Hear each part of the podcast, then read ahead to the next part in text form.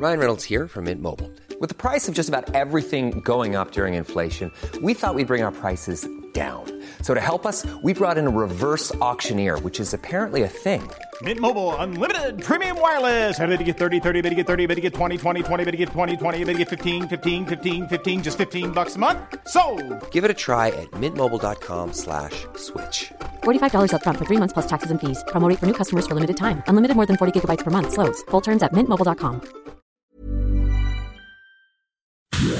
Inicia las noticias de la tarde con Jesús Martín Mendoza en Heraldo Radio.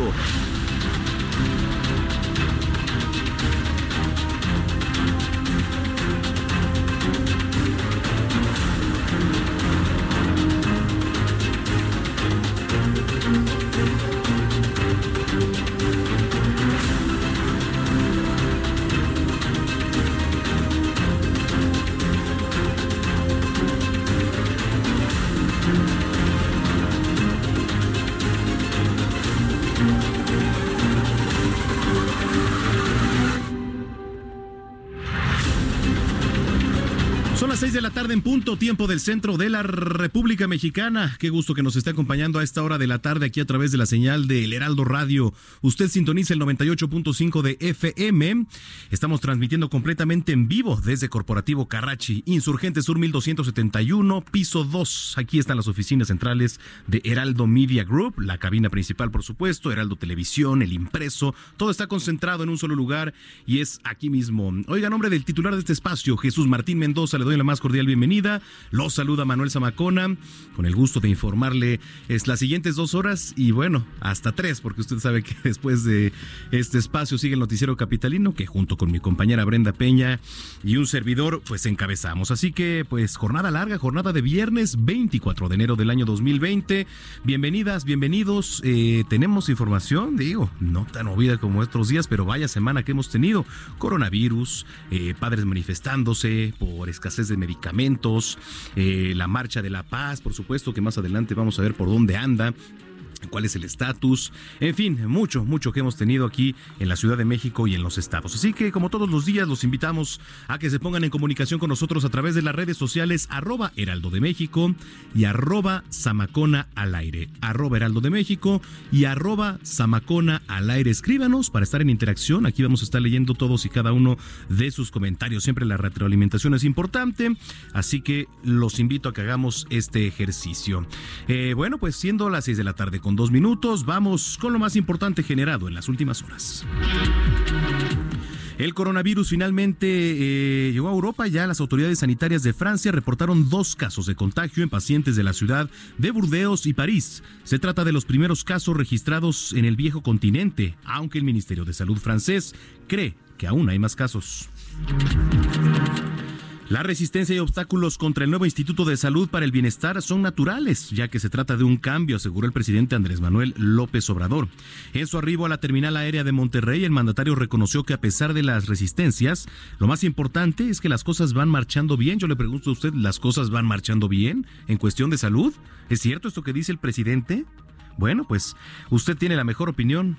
Yo, y a mi forma de ver, digo, a título personal, el sector salud a 24 días de que comenzó el año, pues no tiene idea de absolutamente nada. No por nada se han manifestado padres. Y eh, afuera de, los sanatorios eh, del Aeropuerto Internacional de la Ciudad de México que buscan medicinas para sus hijos, sus hijos con cáncer. Entiendo que esta problemática no viene de hoy ni de ayer, viene de ya de algunos años, pero es a la administración actual a la que le toca dar solución ahora a estos conflictos.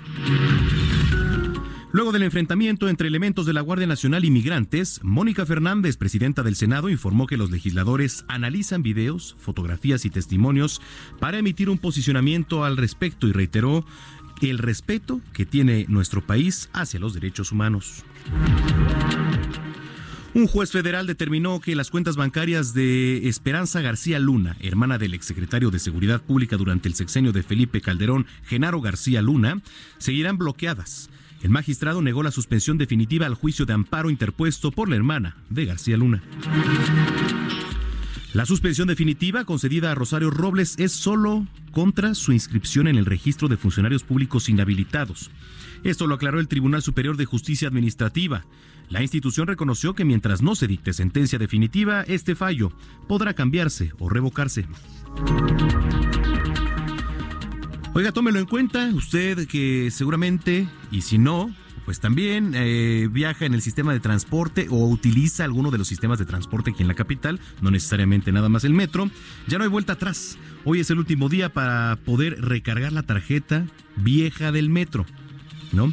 Pero si aún tienes saldo, eh, pues la puedes usar todavía hasta el 31 de este mes. Así que tómelo usted en cuenta. hay que recordar que ahora ya nada más se van a poder utilizar estas tarjetas, eh, pues digamos multimodal, color negro, que tienen varios colores y que van a servir para poder ingresar, para poder tomar cualquier tipo de transporte, ya sea de transportes eléctricos, ecobici, el metro, el trolebús, aquí en la Ciudad de México. El primer ministro británico Boris Johnson firmó este viernes el acuerdo de reiterada de la Unión Europea que abre la puerta a un Brexit ordenado en la fecha prevista, que es el 31 de enero.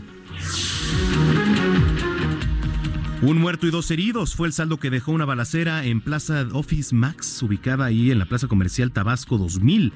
Los hechos se presentaron cuando sujetos armados llegaron a la plaza comercial y dispararon contra Andrés de Jesús de 28 años, que fíjese usted se encontraba se encontraba sentado a las afueras del establecimiento, a quien le dispararon hasta caer muerto.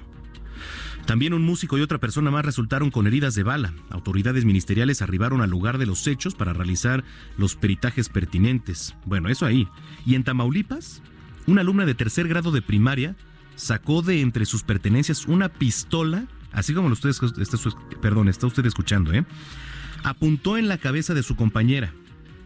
Este incidente ocurrió a la hora del recreo y ocurrió en la primaria Emiliano Zapata, ubicada en la colonia Lucio Blanco de Ciudad Madero. Fíjese, tercer grado de primaria. Una alumna saca, supongo entre su mochila, entre su lonchera, no lo sé, una pistola y apunta a la cabeza de su compañera. Vaya gravedad, ¿eh? Tras el momento de alarma, pues los padres de familia, las madres, confirmaron a los medios de comunicación, a las autoridades, que el arma era de juguete. A ver, eso no importa. O sea, realmente eso era quizá este, aquí lo, preocupante es la intención, ¿no? La intencionalidad, porque bien, ahorita pudo haber sido un arma de juguete, sí, efectivamente, pero el acceso a armas, ahí está. Si la niña supiera que, imagínese, los padres tienen un arma en casa, si sabe cómo accionarla y apuntándole la cabeza a otra compañera. Bueno, pues cada vez tenemos más situaciones de estas aquí en la Ciudad de México, digo, en el país. ¿Y a qué se debe? ¿A qué se debe? Yo se lo pregunto a usted, ¿a un videojuego? Mm, no lo sé. ¿A la educación que se les da?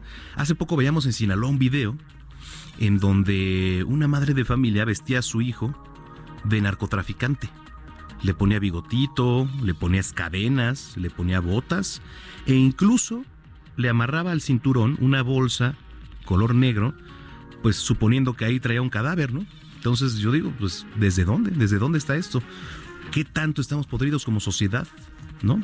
Como núcleo familiar, qué tantos valores le estamos enseñando a los niños. En fin, vamos a lo que sigue. La comunidad médica de la Universidad de Guadalajara hizo un llamado a la población a informarse más que a alarmarse, esto en torno al coronavirus, para así reforzar las medidas de prevención. El director general de Hospitales Civiles de Guadalajara, Jaime Andrade, recomendó retomar las normas de etiqueta respiratoria como taparse la boca con el antebrazo antes de estornudar, así como el lavado constante a conciencia de las manos y la utilización del gel antibacterial, que bueno, pues son medidas que todo mundo conocemos y que cuando tenemos algún tipo de resfriado, alguna gripa, pues generalmente o así tendríamos que hacerlo, ¿no? En fin.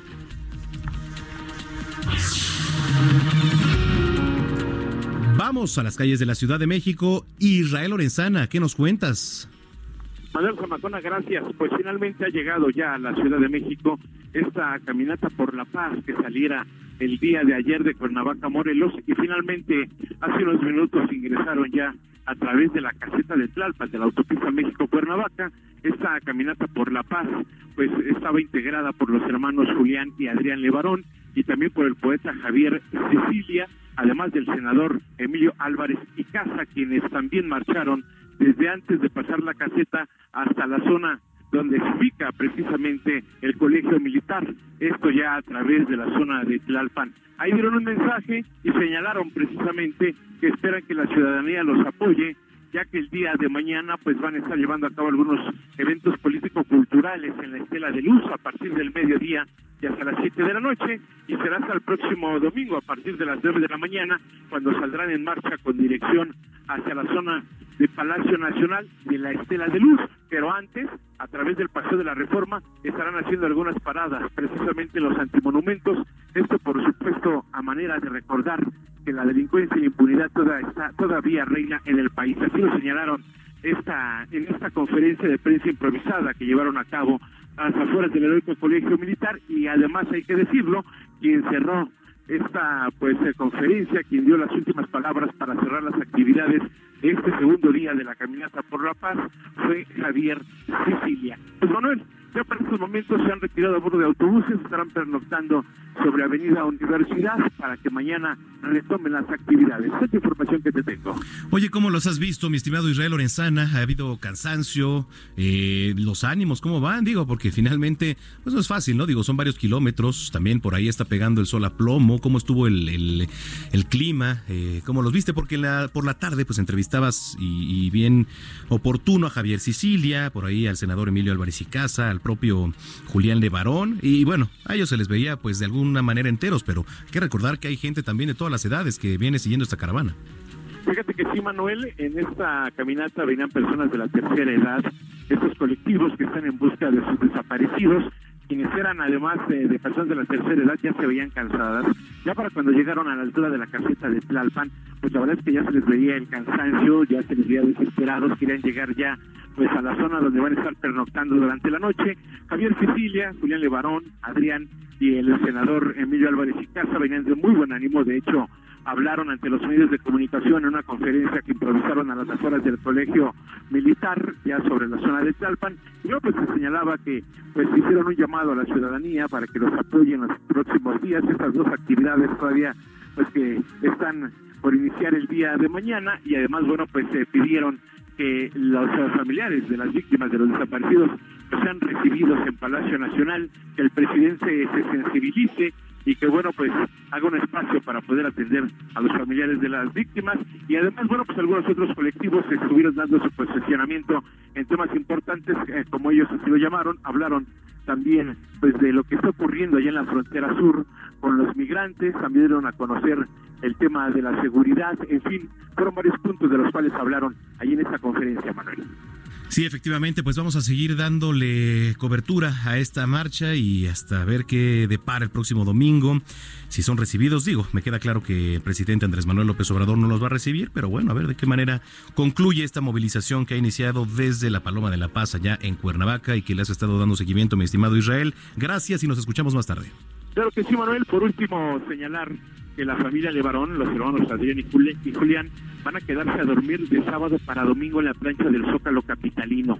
Lo han decidido así y pues señalan que no es a manera de presión. Ellos quieren pues eh, tomar esta situación ahí en la zona de la plancha del Zócalo, ahí van a pernoctar, estarán toda la noche, así que bueno, pues vamos a ver qué ocurre, Manuel. Muy bien, gracias Israel Lorenzana. Hasta luego. Hasta luego. Vamos ahora con Daniel Magaña, otro punto de la capital. Daniel, ¿cómo andas? Adelante. ¿Qué tal, Manuela? Muy buenas tardes. Nos ubicamos aquí en la columna del Ángel de la Independencia, que es viernes y esto, pues sí, genera mayores conflictos vehiculares. Hace unos minutos recorrimos la zona de la avenida Pasó la Reforma. En la incorporación a Sevilla, los elementos de tránsito de la Secretaría de Seguridad Ciudadana, bueno, pues deben de pues, realizar eh, pues el corte a la circulación, esperar prácticamente dos cambios a la luz del semáforo para evitar que los automovilistas que avanzan sobre Reforma en dirección hacia la avenida Juárez, pues queden a la mitad y esto genere mayores conflictos vehiculares, así que pues tarde problemática aquí en la zona centro de la ciudad, sobre todo para incorporarse tanto hacia la zona de la avenida Río Tíber como también hacia la avenida Sevilla, estos los que se trasladan hacia la zona de la avenida Chapultepec. El reporte, muy buena tarde.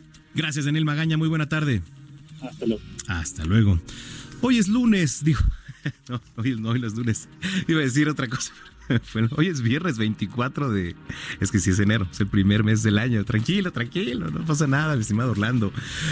Iba a decir otra cosa, pero bueno, que tenía que relación con el lunes, pero en fin, viernes 24 de enero del año 2020, vamos a las efemérides nacionales. Qué barbaridad. Muchas gracias y bienvenidos a este viernes de efemérides interesantes. Veamos qué sucedió en un día como hoy en México.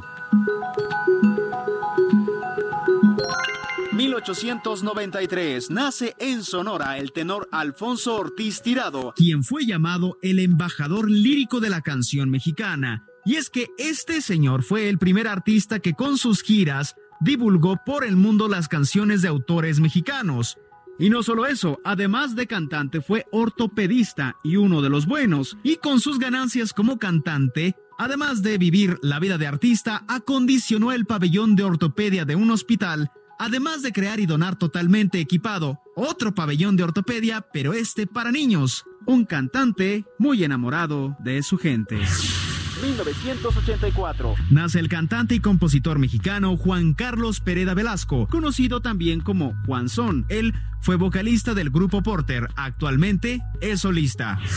1976 fallece en la Ciudad de México el periodista e historiador sinaloense José Cayetano Valadez Rocha y 1991. Por decreto presidencial es establecido el Consejo Nacional de Vacunación.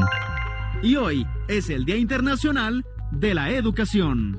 Esto es un día como hoy en México. Gracias a nuestro compañero Abraham Arreola, que siempre hace favor de actualizarnos en esta sección de Un día como hoy. Le platicaba y nos platicaba nuestro compañero Israel Lorenzana eh, sobre esta marcha por la paz que partió de Cuernavaca y que ha arribado aquí a la Ciudad de México. Me da mucho gusto saludar al activista Julián Levarón, que es uno de los que encabeza esta movilización. Julián, ¿cómo estás? Buenas tardes. ¿Qué tal? Buenas tardes. Gracias por tomarnos la comunicación. ¿Cómo va la marcha? ¿Cómo se sienten? ¿Cómo los han tratado? Cuéntanos fenomenal, nos han recibido y la gente que va pasando nos saluda y grita viva México. Yo creo que ha sido un éxito total. ¿Quiénes los han acompañado en esta marcha? Cuéntanos. Ah, bueno, pues víctimas de todo el país, de, de Matamoros, Tamaulipas, de, de ah, Guerrero, de Veracruz, de, de Monterrey, de Michoacán, de Jalisco, de Guanajuato, de todos lados. Ahora, eh, platícanos un poco su objetivo para todos los que nos vienen escuchando. Es eh, pues que los reciban las autoridades. Ya el, presidente Andrés Manuel López Obrador, al parecer, eh, ha externado que no podría recibirlo. Sin embargo, ¿qué es lo que esperarían, Julián? Pues ahorita andaba el chisme que siempre sí nos lo iba a recibir, mm. pero no, no sé cuál será la realidad. Pero la verdad es que para nosotros esta marcha fue para mover conciencias y corazones, porque no queremos, no creemos que que las instituciones pueden en realidad resolver el problema que tenemos con la violencia, porque estamos tan divididos entre nosotros que, que no podemos ponernos de acuerdo ni siquiera estar en el mismo equipo y, eh, y, y, luchar todos juntos para defender la vida. Ahora, han arribado aquí a la Ciudad de México. ¿Qué es lo que sigue? ¿Qué, qué sigue para estos días, para el inicio del fin de semana? Mañana estaremos en la Estela de Luz, eh, la suavicrema que le dicen en, un, en un evento cultural. Y ah, el domingo marcharemos de, de, la Estela de Luz al Zócalo. Y una vez llegando al Zócalo, ¿qué es lo que va a pasar, Julián? Pues yo creo que vamos a. Javier quiere darle unos ah, documentos al, al, al, presidente o al, al. ¿Cómo se llama? Al, equipo de seguridad de, la presidencia, pero pues nosotros, para nosotros esto fue un ejercicio de sacar el dolor caminando y, tratar de mover conciencias en todo el país, porque porque se han, han sido asesinados 40 mil mexicanos en lo que va de, esta presidencia y yo no creo que ellos tengan realmente soluciones, ah, porque es un problema que venimos arrastrando de, de, decenas de años eh, y creo que la única forma de, de realmente... Hacer cambios es con la unidad de la ciudadanía, porque el, Poder Judicial, pues no, no la justicia a nadie, es, un poder que tiene un monopolio en la justicia y la impunidad es casi del 100%, y, y, la, y la seguridad, pues eh, tenemos a, los legisladores y al Poder Ejecutivo que no le, no le aseguran la, seguridad a, los mexicanos. Y, ah, y, yo creo que el presidente no puede cambiar eso. Yo creo que eh, eso lo tenemos que cambiar con la unidad de millones y millones de mexicanos para, porque ah, tal vez se pueda reducir la violencia con el ejército y poniendo un soldado en cada esquina, pero, pero pues uh, llegar a, a, a, disminuir la violencia de esa manera, de una manera meramente punitiva, yo creo que termina también al mismo tiempo con nuestra libertad. Y yo creo que, porque todos tenemos que asumir una responsabilidad para crear la paz y, más que nada para defender la, la libertad, porque ningún país que deja que, que su gente sea asesinado de manera eh, termina conservando su libertad. Y yo creo que cada vez estamos perdiendo más espacios a, los criminales. Estamos viendo en estos momentos, de hecho, aquí en las pantallas, eh, Julián, algunas de las imágenes de esta marcha por la verdad, la justicia y la paz, encabezada por el activista Javier Sicilia, por ti también, por supuesto, y por Adrián Levarón. Eh, ofrecieron un mensaje, de hecho, a través de, de un altavoz. ¿Qué, ¿Qué fue lo que dijeron ahí? Pues más que nada que que necesitamos la unidad, que darle, o sea, seguir exigiendo paz al gobierno y, justicia es como darle de chicuatazos a una mula que está muerta. Yo creo que, que, la sociedad tenemos que unirnos y, el mensaje también es para el, para el presidente porque él es, él es un ciudadano también. Y yo creo que todos tenemos que trabajar juntos para, para unir al país, para, para defender la vida y defender la libertad y la, la libertad de, conciencia y expresión y, la propiedad. Bien, finalmente preguntarte, Julián, eh, ¿cómo los ha tratado las autoridades? Estamos viendo, ustedes eh, marchan por el carril confinado que es de la derecha. Eh, ¿Cómo los han tratado las autoridades en todo este paso, en toda esta caminata? Híjole, se han comportado como caballeros, nos, han estado cuidando hasta con helicópteros y me impresiona este el cuidado que han tenido las víctimas en esta marcha y, y nos quitamos el sombrero por esa ayuda. Bueno, pues eh, te agradecemos mucho que nos hayas tomado la comunicación y como siempre, pues aquí en el Heraldo Radio le vamos a estar dando seguimiento a esta movilización por la verdad, la justicia y la paz. Gracias, Julián Levarón.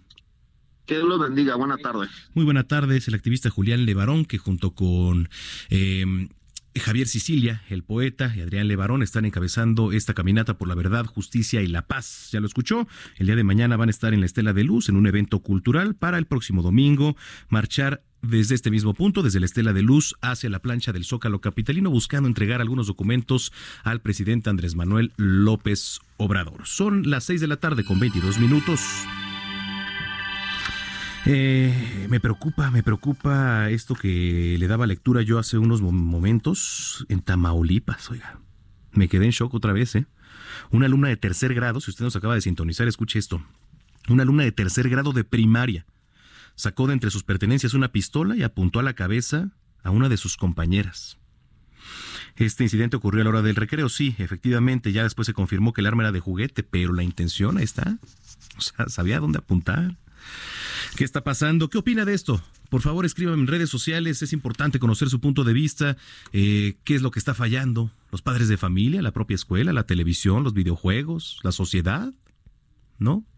Arroba Heraldo de México y arroba Samacona al aire. Arroba Samacona al aire. 6 con 23. Oiga, la expansión del coronavirus parece pues no detenerse. Ya llegó hasta Europa, en donde este viernes el gobierno de Francia reportó dos casos por primera vez, uno en Burdeos y el otro en la capital, en París. Agnes Bozin, quien es ministra francesa de Salud, detalló que el caso de Burdeos corresponde a un paciente de origen chino de 48 años, quien viajó a Wuhan, bueno, pues por motivos profesionales, mientras que sobre el otro caso, parisino únicamente informó que el paciente se encuentra aislado en el hospital de Vichat. La ministra del país galo cree que en el viejo continente pues probablemente haya otros casos de coronavirus que hasta el momento ha provocado la muerte de al menos 26 personas. De hecho, déjeme aprovechar para platicarle que si usted tiene su celular a la mano, celular inteligente por supuesto, alguna laptop, alguna tablet, se puede meter al buscador, a Google, y poner coronavirus mapa Ahí le va a dar en automático un mapa en tiempo real de cuántos casos y en qué países ya confirmados hay de coronavirus. Aquí, por ejemplo, en nuestro país le va a aparecer un signo de interrogación en color amarillo, que quiere decir que se están eh, verificando apenas estos casos. Así que bueno, pues si usted le interesa, le repito, puede hacer eso. En fin, otros temas. El Instituto Nacional para el Control y la Prevención de Enfermedades Virales de China ya hizo pública la primera imagen del coronavirus de Wuhan, el cual ha provocado un brote de neumonía en el país asiático y poco a poco Aquí le hemos informado, se ha ido propagando por el mundo. De acuerdo con las autoridades sanitarias, este virus que ha provocado la muerte de al menos 26 personas, mientras que el número de pacientes contagiados ya es de casi 900, no ha eh, derivado en una alerta mundial hasta el momento. Al menos eso dice la Organización Mundial de la Salud. Y mientras el virus pues continúa propagándose, el gobierno chino anunció este viernes la creación de un hospital de mil camas en Wuhan, el cual se espera quede listo en 10 días. La clínica será construida sobre un terreno de 25 mil metros cuadrados y se prevé que esté terminado para el próximo 3 de febrero para cubrir la insuficiencia de recursos médicos de Wuhan. Desde China, pues regresamos a México, ya que la Dirección de Epidemiología informó que cinco nuevos posibles casos de coronavirus son supervisados en Jalisco, Michoacán, sí, y aquí en la Ciudad de México también. No hay que alarmarse, le repito, de verdad, no hay que alarmarnos, no hay que difundir noticias que son falsas en su totalidad, memes, no nos sirve de nada. Desde China, los casos corresponden a tres personas del municipio de Tepatitlán, esto en Jalisco, una en Morelia, mientras que en la capital del país se trata de una mujer de 28 años que vive en la alcaldía Miguel Hidalgo. Y si usted vive en la Miguel Hidalgo, tampoco se me alarme, no pasa absolutamente nada. Volvió de Wuhan, de allá en China, el pasado 10 de enero, esta mujer de 28 años. Bueno, habló Olivia López, la secretaria de Salud de la Ciudad de México, ya estaba informando que se están revisando los contactos que tuvo esta persona a fin de descartar cualquier propagación del virus chino. Vamos a escuchar su voz. Dos de Ciudad de México, pero uno ya está descartado. ¿no? Fueron los dos primeros, Tamaulipas y Ciudad de México, descartados. entonces, quedan cinco. Esos cinco están en estudios. Son tres de Jalisco, uno de Ciudad de México y uno de Michoacán. Eh, son casos sospechosos porque califican en la definición operacional de caso sospechoso. Tiene datos de enfermedad respiratoria y viajó a China. Entonces, eh, el INDRE ya está haciendo los estudios para descartar. Seguramente, en cuanto tengan los resultados, sobre todo de los de Jalisco que fueron, pues, se presentaron antes, los estarán reportando. Y el caso de Ciudad de México y de Michoacán, que son más recientes, pues toma más tiempo porque es un procedimiento complejo. Eh, el análisis eh, molecular. No hay razón de alarma ¿sí? se está eh, estudiando porque es un, un virus nuevo, se está estudiando, dice la secretaria de Salud de la Ciudad de México. Son las 6.27 en el tiempo del centro del país. Le repito, nuestras vías de comunicación, arroba Heraldo de México y arroba Zamacona al aire. Nos vamos a ir con un poco de mariachi porque esta semana celebramos eh, o se celebró el Día del Mariachi. Y bueno, pues aprovechamos para que el día de hoy pues pongamos algunas rolitas de mariachi. Si usted tiene una en particular que le guste, háganoslo saber, porque además en el noticiero capitalino, finalizando este espacio, traemos también buena música de mariachi, así que le podemos dar vuelo. Mándenos sus canciones y aquí vamos a estar poniendo unos pedacitos de ellas. Así que arroba Heraldo de México y arroba Zamacona al aire, aquí a través del Heraldo Radio, 98.5 de FM, 540 de amplitud modulada en el Valle de México. Pausa y volvemos. Esto es el Cascabel.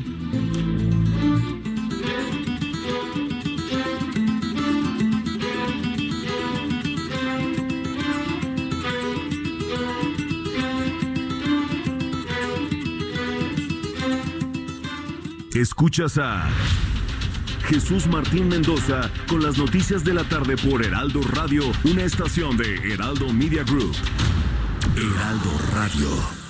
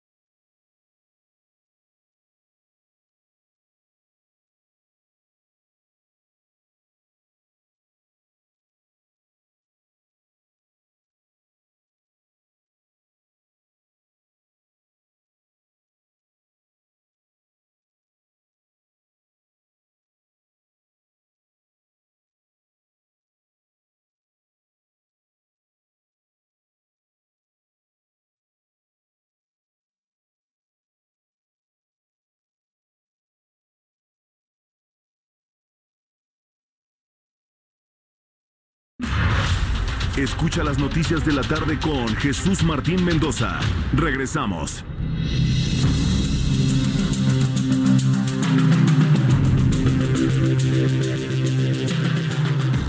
Son las 6 de la tarde con 33 minutos, 6 con 33 en el tiempo del centro del país. Ahora sí lo voy a decir, hoy es viernes. Es que hace rato me, no decir sí eso, lo que, lo que usted está pensando. Me atonté y dije otra cosa que no era. Pero bueno, es 24 de enero del año 2020. Gracias a los que nos escriben en redes sociales en arroba heraldo de México y arroba zamacona al aire. A Patricia Peinado, escuchando las noticias de las 6 pm. Saludos, saludos para ti Patricia. Gracias por sintonizarnos. Marco Coello dice, buscando en Google el coronavirus en México me salió esto. Y es un meme buenísimo donde dice que el coronavirus atacó en México a su primer víctima y bueno, pues es un borrachazo que está tirado en unas cajas, en cartones de, chelas. Y bueno, pues ya le pegó el coronavirus y yo le decía que además hoy es viernes, seguramente la enfermedad pues les va a pegar a varios, ¿no? Dice mm, arroba David Rico. Buenas tardes, Manuel. A mí me gusta el María Chiloco y el cielo rojo. Ya están listas para antes del corte, por lo menos la de María Chiloco, ¿verdad, mi estimado Orlando? Y más al ratito ponemos cielo rojo, ¿cómo no? Si usted tiene alguna petición, si usted tiene alguna petición de mariachi, háganosla llegar. Ya sea que la pongamos un poquito más adelante, porque en el Noti Capitalino creo que ya está lleno, ¿eh? Ya está lleno de peticiones, pero igual podremos abrir un espacio. Abrimos un espacio, ¿qué les parece? Me parece excelente. Así que mándenos sus peticiones, arroba heraldo de México, arroba zamacona al aire. Usted escucha las noticias de la tarde aquí en el 98.5 de FM. Bien. El presidente Andrés Manuel López Obrador consideró que las resistencias al nuevo Instituto de Salud para el Bienestar son naturales, fíjese, porque se trata de un cambio. Un cambio que ya tiene, bueno, más de un año. En su arribo a la terminal aérea de Monterrey, el mandatario reconoció que todo lo que se inicia genera resistencias y obstáculos. Sin embargo, lo más importante es que las cosas, dijo, ¿usted cree?, van marchando bien. Bueno, es que así es eh, todo lo que se inicia y sobre y en especial cuando se trata de cambios. Este, siempre hay resistencias, hay obstáculos, pero lo importante es que las cosas van marchando bien. Pues yo diría que no tan bien. Ayer veíamos a los padres de familia manifestándose afuera del aeropuerto porque los niños no tenían medicamentos para sus hijos con cáncer. No hay gratuidad en los centros de salud, se está cobrando por una cama. Ahí está la corrupción. La gente del INSABI, de este famoso INSABI, por el que dice el presidente que resistencias y obstáculos son naturales. ¿Son naturales? Bueno, pues yo no lo creería, ¿no? Ya se trae un sistema. Entiendo que todo tenga un cambio, entiendo que todo tenga modificaciones, pero ya va más de un año. ¿Hasta cuándo podremos ver estas modificaciones? En fin, eh, 6 con 36 en otros temas. Gracias. El presidente López Obrador aseguró que los exsecretarios de salud pueden ser investigados por la firma de contratos monopólicos con empresas farmacéuticas que proveen medicamentos para tratamientos con cáncer. El mandatario federal reconoció que más que un castigo para los responsables, su gobierno busca que no haya malos manejos en centros hospitalarios. Por cierto, que los familiares de pacientes del Centro Médico La Raza, ahí del Instituto Mexicano del Seguro Social y el Hospital General de la Secretaría de Salud levantaron el bloqueo que tenían sobre circuito interior, esto en protesta por el desabasto de medicamentos. Esto debido a que las autoridades del Centro Médico La Raza se comprometieron por medio de un documento firmado por los directivos a que no habrá falta de medicamentos y van a realizar cada tres semanas reuniones para conocer el estatus de atención y suministro. Pero bueno, ahí está, le decía, más falta de medicamentos. Israel Rivas indicó en entrevista esta tarde para El Heraldo Televisión, Israel Rivas es un padre de una niña con cáncer, que se mantienen en la manifestación afuera de las instalaciones del hospital infantil porque aún no se abastecen todos los centros de salud con el medicamento para el tratamiento de esta enfermedad. Vamos a escuchar parte de lo que dijo. Pues ya hay un abasto de medicamentos para un mes de la vincristina, que se están haciendo los tratos con otras compañías para poder abastecer. Pero esto es solo del hospital infantil de la protesta que hicimos nosotros. No sé si sabes, en este momento hay un bloqueo en el circuito interior por papás eh, de niños con cáncer de eh, de la raza. La raza es correcto. Del hospital general. Quiero entender que los de la raza ya los, están atendiendo, pero el bloqueo permanece porque a los del hospital general no los han atendido. Muy bien. bueno, esto te quiero decir que es, eh, es una crisis nacional. Hoy en Puebla también se dieron manifestaciones eh, en afuera de los hospitales de mujeres con niñas con eh, de mujeres con cáncer de mama perdón.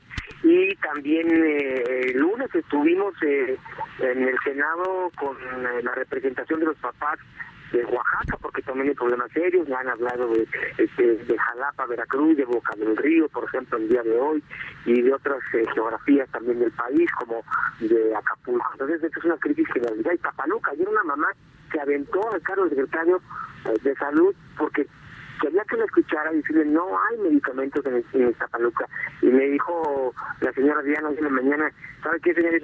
llegaron cuatro cuatro vincristinas esto es una grosería y es un engaño Claro. Eh, preguntarte, Israel, ¿qué ha sido para ustedes eh, tener que padecer eh, esto, esto en familia? Es decir, de por sí la noticia del cáncer y del cáncer de un hijo es algo que, que nos pesa en el corazón siempre, pero ¿cómo se sienten ustedes ante esta situación que dice el gobierno? Bueno, es que hay un desabasto, no es nuestra culpa. Mira, nos sentimos muy tristes porque primero eh, la primera reacción del gobierno fue mentir, no, no hay desabasto. La segunda reacción del gobierno es culpar a nuestros médicos y esto nos, nos enfurece, nos entristece, eh, bueno, son una serie de sentimientos eh, encontrados, en particular eh, en mi caso porque a quien se señala es precisamente al médico de mi hija. Ahora, eh, sí, sí, sí, te escucho. Me, me llena de mucha rabia, de mucho enojo, de mucha tristeza, porque quien quien está luchando por ella es él. Y, y tú sabes que los médicos y las enfermeras se vuelven, en estos casos de tratamientos tan largos, pues se vuelven parte de tu familia. Entonces, pues nos llena de profunda tristeza, de coraje, que se estén buscando primero culpables y después soluciones. Para la gente que nos está escuchando y que no tiene idea, no tenemos idea, no dimensionamos lo que ustedes han tenido que pasar durante meses o incluso años de tratamiento con sus hijos, eh, ¿cómo es la vida eh, de un padre eh, que tiene un pequeño que tiene cáncer? ¿Cómo es un día a día para ustedes? No, es muy complicado. La verdad es que por eso se llaman enfermedades catastróficas. Hay pérdida de empleo, hay menoscabo de la salud física, hay menoscabo en la salud emocional. La estructura familiar toda eh, tambalea porque eh, porque en torno a ello hay muchos sentimientos, hay un eh, impacto económico más la enfermedad en sí misma. Entonces es muy difícil batallar con esto. Si tú le preguntas a cada uno de nosotros, eh, parece la misma historia como replicada en diferentes escenarios. Todos tenemos pérdida de empleo, menoscabo económico, eh, menoscabo de las relaciones interpersonales con la esposa, con la mamá, con etcétera. ¿no? Claro. Entonces, o con los demás hijos. Es, es toda una problemática. Hay un cansancio psicoemocional, espiritual y físico constante. ¿no? Así es. una batalla que libramos todos, no, no, no solamente el niño, la, la libra desde luego. Eh, él es el principal eh, luchador, pero todos los que estamos al lado, los cuidadores primarios, también sufrimos lo mismo que sufren ellos.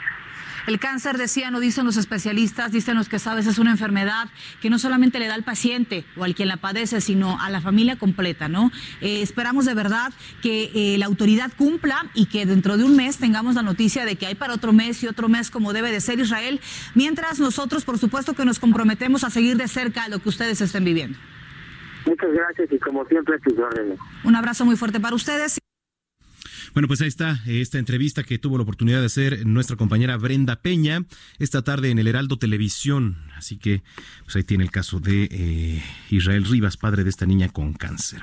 Son las 6.42, 6.42. El costo del cáncer, sí efectivamente va más allá del financiero. Es un trabajo de nuestra compañera Ingrid Montejano. Las principales causas de muerte en niños y adolescentes alrededor del mundo es el cáncer. Según estimaciones del Observatorio Global de Cáncer, cada año se diagnostican más de 200.000 casos nuevos en menores de edad. El tratamiento para los diferentes tipos de cáncer se vuelve prácticamente incosteable. Es algo inalcanzable. O sea, una quimioterapia es mayor a 30 mil pesos. Entonces imagínate, si nosotros tenemos ciclos de 21 días y en esos ciclos de 21 días tenemos 5 quimioterapias completas de más de 30 mil pesos, o sea, en un mes 3 por 5 son 150 mil pesos. Dependiendo el tipo de padecimiento, los ciclos de quimioterapia pueden durar desde seis meses hasta tres años, con costos que rebasan el millón de pesos. Como el hijo de Giovanni, de seis años, a quien le dieron un protocolo de 120 semanas y que en repetidas ocasiones ha tenido que suspenderlas por falta de medicamentos. En esta quimioterapia que, que él estuvo, que se le retrasó, era un medicamento de 37 mil pesos alrededor, o sea, eran en altas dosis de ese, de ese medicamento. Nos comentaban que estaba alrededor de ese, de ese precio, ¿no? entonces imagínense, no tenemos para cubrir ese, ese gasto. El desabasto de medicamentos y la falta de atención oportuna reduce expectativa de vida y en muchos casos que la enfermedad cambie de etapa. Hace aproximadamente cuatro meses estaba en etapa 2, me dicen que estaba en etapa 2. Hace tres meses me dicen que está en etapa ya 4. Es, es un cáncer muy agresivo. Ahorita ya le cambiaron el esquema de quimioterapia, ya sacó un esquema de quimioterapia que le dura cinco días diarios con casi tres medicamentos en un solo día. El costo del cáncer no solo representa gasto económico, familiares y quienes rodean a los pacientes también se ven afectados de manera psicológica y patrimonial. Ingrid Montejano, Heraldo Media Group. Gracias a nuestra compañera Ingrid Montejano. En unos segundos más, en unos minutos, voy a estar leyendo sus comentarios aquí en redes sociales, sus peticiones, por supuesto, que ya nos han hecho llegar sobre, eh, pues, qué tema de mariachi le gusta, para que pongamos, pues, aunque sea un pedacito, ¿no? Porque quizá no nos dé tiempo de todas, o igual y sí, pero un pedacito.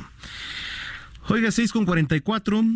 Eh, la presidenta del Senado de la República, Mónica Fernández, informó que los legisladores harán un posicionamiento de acuerdo con informes y datos recibidos de la situación registrada el 20 de enero en la frontera entre la caravana migrante y la Guardia Nacional. Balboa reiteró el respeto a los derechos humanos. ¿Derechos humanos? ¿Alguien ha escuchado eso aquí en, el país?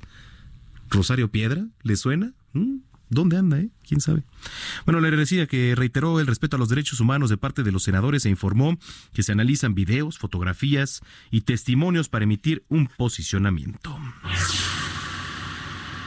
La oficina del Alto Comisionado de Naciones Unidas en México exhortó a la presente administración a preservar la unidad de las familias migrantes, además de asegurar la no repatriación de centroamericanos que enfrenten riesgos de persecución. También solicitó que se les brinde acceso a su procedimiento de asilo en caso de que no sea requerido, por lo que Naciones Unidas, la Agencia para Refugiados, la UNICEF, así como la Organización Internacional para las Migraciones, pues recalcaron su compromiso en apoyar a las autoridades mexicanas para el cumplimiento de estas tareas. En el municipio o en la municipalidad de Tecún Humán, algunos migrantes hondureños, por no contar con dinero para regresar, pues buscan entregarse a la Guardia Nacional o al Instituto Nacional de Migración. La Guardia Nacional disminuyó su presencia en el paso del Coyote y el Limón sobre la ribera del río Suchiate, sin embargo, pues se mantiene acuartelada en el auditorio municipal de Suchiate. Presidente Andrés Manuel López Obrador aseguró que en la frontera sur del país no existe una crisis humanitaria, esto a pesar de los enfrentamientos de la Guardia Nacional con migrantes provenientes de Centroamérica. Durante la matutina de este viernes, el mandatario señaló que la actuación de la Guardia Nacional es digna de reconocimiento, híjole, por lo que no coincide con la Comisión Nacional de los Derechos Humanos, que ha calificado estos hechos como una crisis. ¿A poco se pronunció derechos humanos? Mm. Bueno, pues ahí tiene. ¿Qué opina? Redes sociales arroba Heraldo de México y arroba Zamacona al aire. Esto fue lo que dijo el presidente Andrés Manuel López Obrador. No coincido con ella, pero respeto su punto de vista y además vamos a respetar sus recomendaciones. Pero no este, existe una crisis humanitaria. Ahí tiene el presidente López Obrador. Genaro García Luna, exsecretario de Seguridad Pública, fue eh, implicado con el cártel de los Beltrán Leiva. Durante la madrugada de este viernes, la Fiscalía de Estados Unidos vinculó al exfuncionario con las actividades criminales de Iván Reyes Arzate, quien fungía como excomandante de la Policía Federal, condenado en Chicago, además por filtrar información a la organización delictiva. El gobierno de Estados Unidos apuntó en un documento judicial que García Luna supervisaba, entre otros, a la Unidad Especial de la Policía Federal, la cual fue entrenada por la Agencia Antidrogas del vecino país del norte.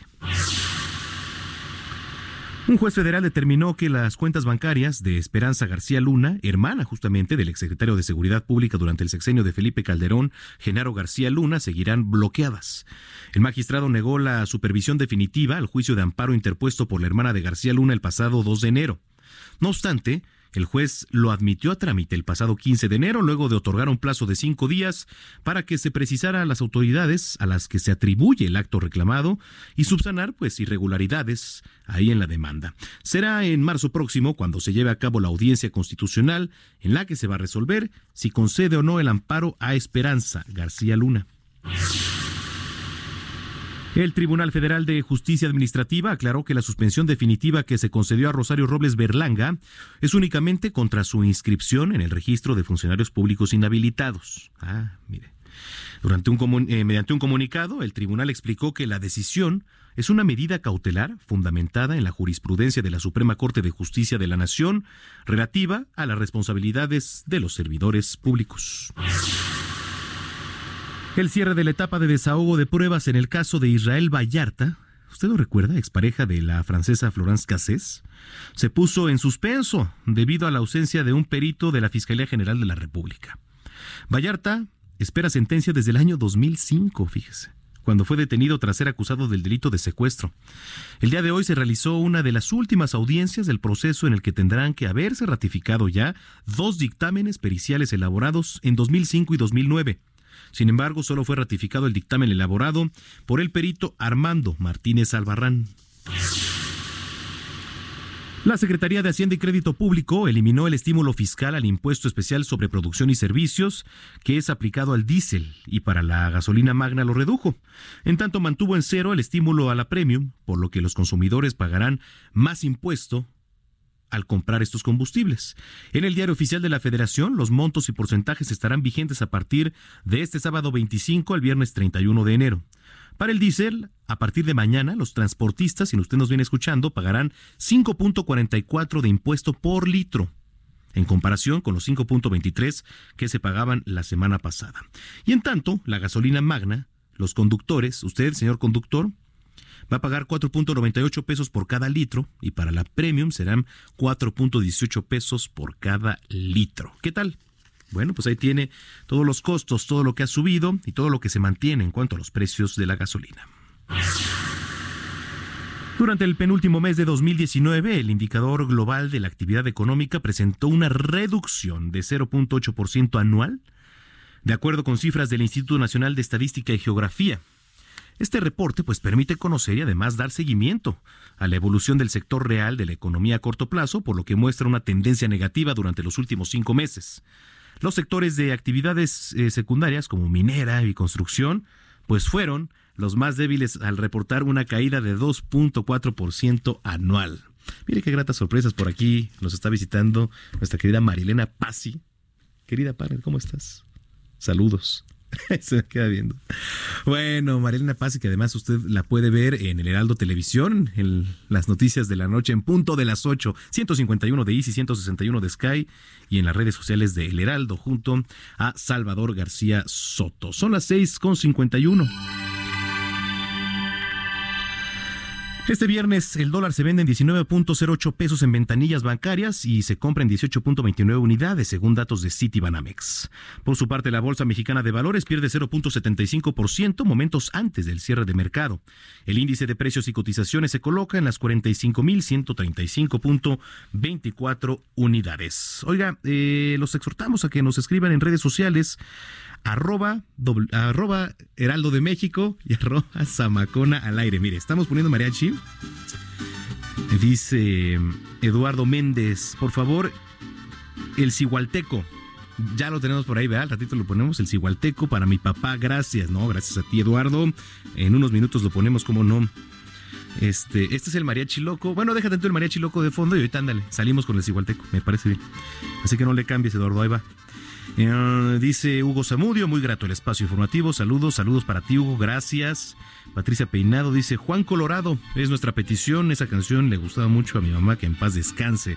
Bueno, pues también, también se va a tocar esa de Juan Colorado. Dice Vinicio Zamora, eh, Zamacona. AMLO dice que vamos muy bien, pero muy bien al panteón. Ojalá no haya decesos porque será el único responsable y tendrá que responder ante la justicia y ante los mexicanos. El pueblo no perdona. Gracias por tus comentarios, Vinicio Zamora.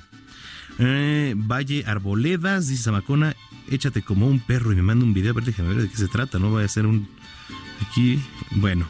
Ah, ya, ya, ya, ya, Antonio Aguilar como un perro.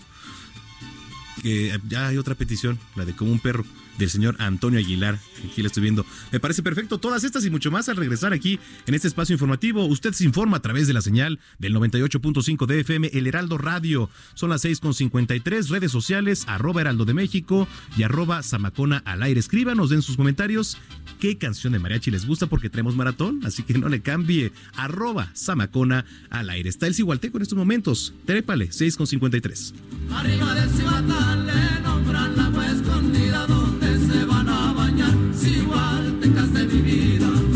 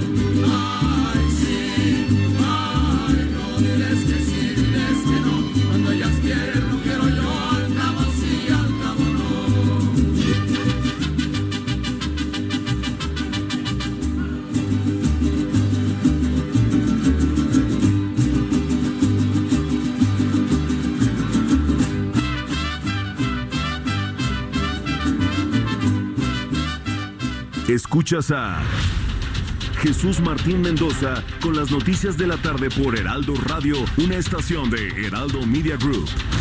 Escucha la H, Heraldo Radio.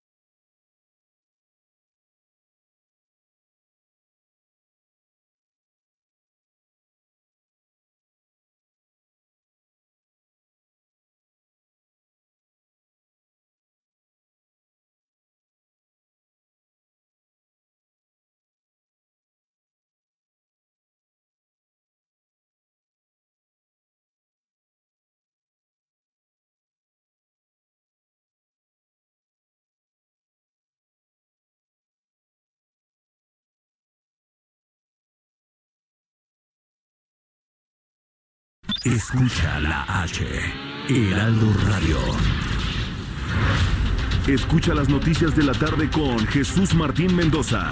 Regresamos.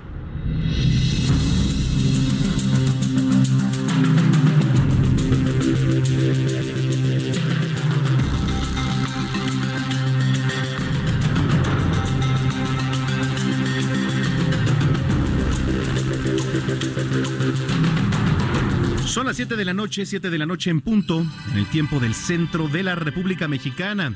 Hoy es viernes 24 de enero del año 2020. Bienvenidos a las noticias de la tarde. Si usted nos acaba de sintonizar, sea bienvenido a este espacio informativo. A nombre del titular, Jesús Martín Mendoza, le doy la más cordial bienvenida. Yo soy Manuel Zamacón y voy a estar acompañándolos, pues ahora sí que hasta las 9 de la noche, porque hay que recordar que al finalizar este espacio sigue el noticiero capitalino en compañía de Brenda Peña y un servidor. Vamos a estar actualizándolo de todo lo que ocurre aquí en la capital. Ah, nos escribe Fernanda arroba Lignovia. Dice, dioses, ¿en qué planeta vive el señor López Obrador? Además, juego perverso entre el presidente y doña Rosario Piedra, la títere de la risa burlona en la CNDH. Gracias Fernanda por tus comentarios y gracias a todos y cada uno de ustedes que nos han estado escribiendo a través de nuestras redes sociales arroba Heraldo de México y arroba Zamacona al aire. Recuerda que tenemos maratón de mariachi, así que si usted tiene alguna petición, háganosla llegar aquí a través de arroba Samacona al aire y con mucho gusto, pues aunque sea ponemos un cachito porque tenemos ya muchas. Estamos transmitiendo completamente en vivo a través de la señal de El Heraldo Radio 98.5 de FM, 540 de amplitud modulada y en unos segundos le voy a decir en qué otras estaciones estamos a lo largo y ancho del el país, porque también nos escuchan en Estados Unidos, así que saludos. Eh, si usted pues nos quiere ver también aquí completamente en vivo, lo que hacemos o no hacemos en cabina, puede ingresar a www.elheraldodemexico.com. Ahí estamos con nuestra cámara web. Eh, y se puede dar cuenta de todo lo que ocurre aquí en cabina, que pues realmente hoy no hemos tenido invitados, más que más tarde llegue el señor Fernando Galván con los deportes y vamos a ver quién se suma aquí a esta transmisión. Bueno, siendo las 7 de la noche con dos minutos, Vamos a lo más importante generado. ¡Ay! Me faltaba, por supuesto, mi querida Marielena Pasi, que hace rato les decía, ya anda por aquí. Querida partner, te mando un beso enorme. Fíjense que con mi compañera Marielena Pasi, pues comenzamos el proyecto ya eh, hace un año aproximadamente de El Heraldo Televisión. Todavía transmitíamos con Green, ¿te acuerdas? ¿Eh? Pero ¿cómo cómo ha ido creciendo todo esto, querida Marielena. Bueno, pues nosotros dábamos las noticias de 6 a 7 de la mañana, todavía me acuerdo. Madrugábamos. Pero ¿qué tal el espacio, eh? Era el mejor prácticamente del Heraldo Televisión en aquel entonces, por supuesto. Bueno, vamos con lo más importante generado en las últimas horas. En China, la cifra de muertos por coronavirus aumentó a 41 y se han detectado 180 nuevos casos, así lo dio a conocer el Departamento de Salud de la provincia de Hubei. Antes de esta información, la cifra era de 26 muertos, en su mayoría originarios de Wuhan. Olivia López, la secretaria de Salud de la Ciudad de México, aseguró que no hay razón para alarmarse por los posibles casos de coronavirus en la capital. La funcionaria aseguró que tendrán que esperarse los resultados de las pruebas para saber si la mujer de 28 años que reside en la alcaldía Miguel Hidalgo, pues es portadora o no de esta enfermedad. El gobierno francés informó que se ha confirmado un tercer caso del coronavirus. El Ministerio de Sanidad indicó que las tres personas habían estado en China y se encuentran actualmente hospitalizadas. Asimismo, anunció que ha abierto de forma inmediata una investigación epidemiológica en torno a esos tres casos, que serían pues los primeros casos detectados en Europa, luego de que en España se detectaron posibles contagios. 14 muertos y decenas de heridos por un sismo de magnitud 6.5 al suroeste de Turquía. Así lo informaron las autoridades turcas, mientras que los equipos de rescate siguen trabajando para localizar a personas atrapadas bajo las ruinas. Qué tragedia, ¿eh?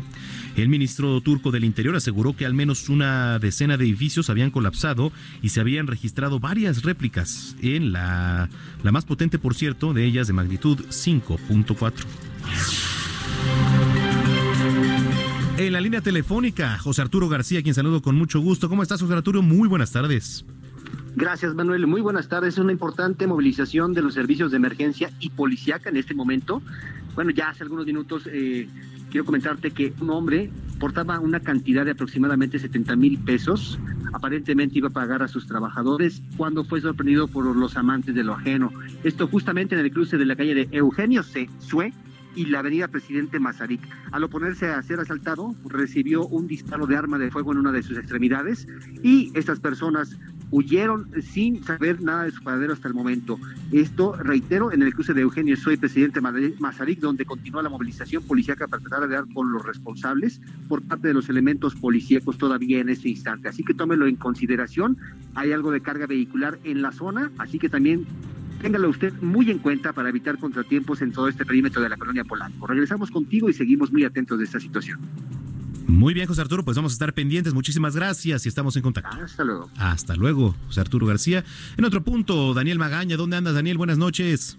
¿Qué tal, Manuel? Buenas noches. Nos encontramos recorriendo parte del circuito interior en el tramo del Instituto Técnico Industrial. Eh, para las personas que avanzan, pues prácticamente pues de, la zona de reforma en dirección hacia la raza, pues una pues, noche de verdad complicada, pues literalmente a vuelta de ruedas, sobre todo complicada la incorporación hacia la zona de Parque Vía y también la zona de la calzada México-Tacuba, así que pues hay un poco de calma ya que en este mismo tramo también pues algunas de las vías alternas presentan pues las mismas condiciones, una noche complicada de viernes para desplazarse hacia la zona de la raza, también las personas que se trasladan hacia la carretera, hacia la autopista México-Pachuca. El reporte, muy buenas noches. Muy buenas noches, Daniel Magaña, estamos en comunicación. Hasta luego. Hasta luego, son las siete con seis. Siete con seis en el tiempo del centro del país. Bueno, vamos a cambiar de tema. Me da mucho gusto recibir en la línea telefónica a Rodrigo Favela, él es socio e ingeniero químico de la Universidad Nacional Autónoma de México. Rodrigo, ¿cómo estás? Buenas tardes. Buenas tardes, ¿cómo estás? Gracias por tomarnos la comunicación. Energy México 2020, ¿qué es lo que tenemos que saber para todos los que nos vienen escuchando? Cuéntanos. Es un evento de, energía, eh, hablando de temas de electricidad, de combustibles, de petróleo. Va a ser el próximo, eh, empieza el 28 de enero el siguiente martes, es martes, miércoles y jueves, es en el centro Citibanamex, eh, pueden inscribirse en www.energymexico.mx y es, un, eh, es una conferencia y exposición, y van a poder eh, ver temas y, interesantes de conferencistas a nivel internacional, de perspectivas estratégicas eh, globales en temas de hidrocarburos, financiamiento, cadena de suministro, hasta temas pues, más puntuales de, proyectos, de financiamiento, de, prácticas de anticorrupción y temas de tecnología. Oye, pues qué interesante, eh, Rodrigo, porque además, pues ahora la consolidación del nuevo mercado energético, ah, sobre todo aquí en México, ¿no? Está implicando, pues, retos importantes, como ya lo comentas y lo apuntas, sobre todo en materia tecnológica y financiera, ¿no?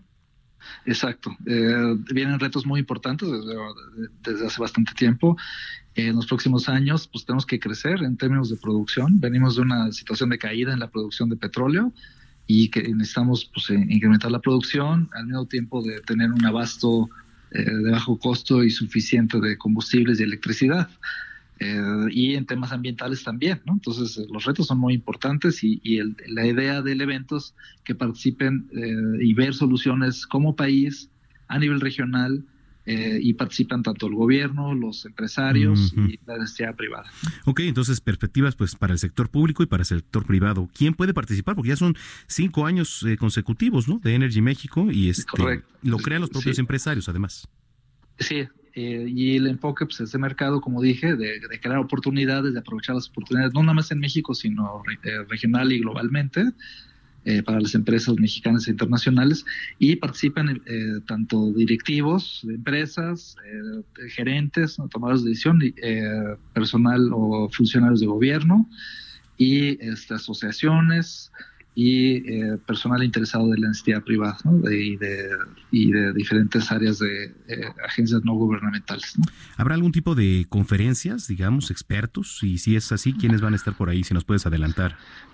Eh, básicamente está, hay un congreso eh, internacional, eh, un, otra actividad que estamos llamando mesas redondas de discusión, que se le llamamos conservatorio, conversatorios, perdón, un foro de innovación y, tecnología. Y en este, en esta ocasión, te voy a dar un ejemplo de los, de los quienes, quienes van a participar. Tenemos, por ejemplo, una mesa de discusión en temas de, del mercado petrolero internacional, donde tenemos a, al director economista en jefe de, Repsol, Antonio Merino. Tenemos al director de investigación eh, a nivel global de Energy Intelligence, DJ Conway. Tenemos al director de Commodities, investigación en Commodities de Citi a nivel mundial. Y eh, está Anton, Anton Jalife, que es eh, un profesor invitado de la Universidad de Colombia. ¿no? Y entonces, pues, ellos van a hablar en términos generales del mercado internacional y cómo se vincula esto y qué impacto tiene sobre el tema de México, por ejemplo. Va a haber participación de empresarios, eh, va a estar, por ejemplo, la directora de, de Genova, Tania Ortiz, eh, y van a participar otros, otros directivos también. ¿no? Eh, a ver, Rodrigo, y para los que nos vienen escuchando, ¿dónde va a ser? ¿Qué días? ¿A qué hora? ¿Dónde se tienen que presentar? Etcétera, etcétera, por favor. Es martes el 28 de enero, miércoles y jueves 30 de enero en el Centro City Banamex es de, de 9 a 6 de la tarde eh, y eh, pueden inscribirse en www.energymexico.mx, ahí está toda la información y ahí pueden registrarse y comprar boletos para el evento. Cualquiera puede participar, ¿verdad, Rodrigo? Cualquiera puede participar. Bienvenidos todos. Dice aquí, por cierto, este piso de exposición contará con la participación de empresas nacionales y extranjeras, que era lo que ya nos comentabas. Y bueno, pues eh, la verdad suena muy interesante, ¿no? Se ofrecen las más avanzadas soluciones operativas, financieras, tecnológicas. Siempre hay que estar a la vanguardia y sobre todo en este tipo de, de sectores, este Rodrigo. Sí, exacto. Eh, eh, va a haber, como mencioné, temas de tecnología eh, interesantes, desde temas de simulación de pozos, temas anti-huachicol, ¿no? De tecnología anti-huachicol, hasta temas pues más puntuales de, tecnologías de información, de vehículos nuevos, ¿no? Híbridos, eléctricos, ¿no? es, interesante, todo, todo lo que se va a ver en este evento. Aparte de lo que ya nos dijiste, ¿hay alguna red social en donde los podamos seguir? Pueden seguirnos en Facebook, en Instagram eh, como Energy México eh, y pues bienvenidos todos. Perfecto. Bueno, Rodrigo, pues te agradecemos mucho que nos hayas tomado la comunicación y estaremos pendientes de este evento eh, Energy México 2020. Gracias, Rodrigo. Hasta luego, gracias. Hasta luego, Rodrigo Favela, él es socio ingeniero químico de la Universidad Nacional Autónoma de México. Pues ahí está, interesante lo que se va a llevar a cabo, sobre todo por los cambios en el sector energético que han traído, pues sí, beneficios como la inversión para la exploración, producción, sobre todo en campos hay petroleros, ampliación de infraestructura para el suministro de combustibles y la inversión en nuevas plantas, ¿no? De generación eléctrica, pues sí, lo cual implica además atraída, llegada de capital de diferentes países pues por supuesto eso genera mayor competitividad en el mercado. Son las 7 de la noche con 12 minutos ya, 7 con 12 en el tiempo del centro del país. Bueno, la Secretaría de Protección Civil informó que se va a restringir el acceso del Parque Nacional del Cofre de Perote, esto luego de la caída de aguanieves, que es peligroso. El cierre será del 24 al 26 de enero de 2020, o sea, de este año. Por otro lado, el paso hacia el tanque será limitado, tendrá un horario de las 8 de la mañana hasta las 2 de la tarde, mientras que el descenso será hasta las 5 de la tarde. Y la Fiscalía General del Estado de Veracruz informó este jueves que tres hombres fueron encarcelados por su participación en un asalto a un cuentaviente ocurrido el pasado 9 de enero en Boca del Río, mientras que la cajera quedó libre de sospecha. La dependencia detalló que Daniel N., David N. y Javier N posiblemente forman parte de una banda delictiva dedicada al robo de usuarios bancarios en el estado. Los tres hombres fueron detenidos por policías ministeriales y fueron trasladados al Cerezo La Toma, esto en el municipio de Amatlán de los Reyes, pues también tienen órdenes de aprehensión por los delitos de posesión de droga y tentativa de homicidio. El gobierno de la Ciudad de México presentó la estrategia de atención integral del consumo de sustancias Se informó que habrá dos modelos. El tradicional, en los centros de atención primaria de las adicciones para menores de 12 a 17 años, y el modelo de reducción de riesgos y daños que va a atender a jóvenes a partir de los 18 años. La funcionaria señaló que se contratarán a 511 profesores y facilitadores, por lo cual el gobierno capitalino va a destinar a 64 millones de pesos adicionales a los 50 millones de pesos de presupuesto para los 30 de estos centros, centros de atención primaria de las adicciones para menores, que a su vez pues van a ampliar el horario de atención. Así lo dijo. Hemos estado trabajando, eh, llevamos varios meses. Eh, el gobierno de la ciudad tiene estos, un MK se llamaba, que estaban vinculados con la estrategia federal desde hace muchos años. Eh, y hemos estado trabajando para vincularnos con el nuevo, la nueva campaña, no solamente de difusión, sino de atención y prevención a las adicciones del Gobierno de México. Eh, este esquema que estamos trabajando tiene que ver con una atención diferenciada, porque cada persona es distinta y cada adicción es distinta. No es lo mismo una persona que tiene adicción al alcohol que una persona que tiene adicción a inhalantes o que tiene adicción a otro tipo de drogas. Bueno, oiga, em, antes de irnos a otros temas, tómelo en cuenta, este viernes, o sea, hoy es el último día en que usted, usuario del sistema de transporte colectivo, puede recargar su tarjeta vieja. No sé si sepa, pero ahora hay una tarjeta pues multifuncional o multimodal, si así se le puede llamar, color negra con algunos colores en vivo, en donde con esa, pues ya usted tiene acceso a todos los sistemas de transporte prácticamente aquí en la capital, digo, por supuesto, peceros, taxis, todavía no. Pero eh, es esa tarjeta de movilidad integrada, así que, pues, último día en que los usuarios van a poder recargar estas tarjetas, que ya después van a utilizarse solo las nuevas. Por medio de su cuenta de Twitter, el sistema de transporte recordó que los plásticos antiguos van a dejar de funcionar por completo el próximo viernes, 31 de enero. A partir de esa fecha solo se van a aceptar las de movilidad integrada para acceder a lo que son, escuche usted bien, y si usted utiliza estos medios de transporte, Metrobús, tren ligero, trolebús, red de transporte de pasajeros, el famoso RTP, Ecobici y bueno, ahora próximamente por supuesto también el cablebus. 31 de enero, pues agótese su saldo de las antiguas tarjetas o pues piche los pasajes de alguien porque a partir de esa fecha, del primero de febrero ya, únicamente se va a aceptar esta tarjeta de movilidad integrada. 7 con 16. Deportes.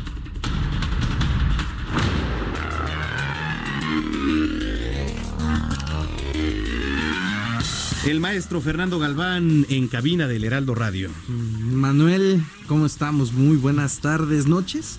¿Será? Sí, sí, sí. ¿Ya está oscureciendo? sí, ya, ya oscureció, se puede decir que es noche. Pero yo a partir de las 7 ya digo noches, buenas noches. Aunque, aunque, aunque, con el otro horario, cuando todavía hay sol, ¿también aplicas? ¿O ahí sí dices tardes? No, fíjate que también digo noches. Ah. Yo me rigo más bien por reloj. no por el sí, sol. no por el sol. Si el sol está, no, eso ya es su sí, problema. Eso ya es su, eso, eso, eso que usted pensó. Pero bueno. Oye, ¿qué traemos? Bastante actividad deportiva. Así es, pues hablemos del deporte que a usted le gusta.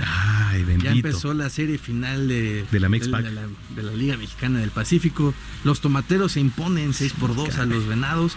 Habías dicho, ¿te acuerdas que habíamos hablado de los siete partidos en las semifinales? Sí. Y me habías dicho tomateros y venados. Sí. ¿Eh? ¿Te salió?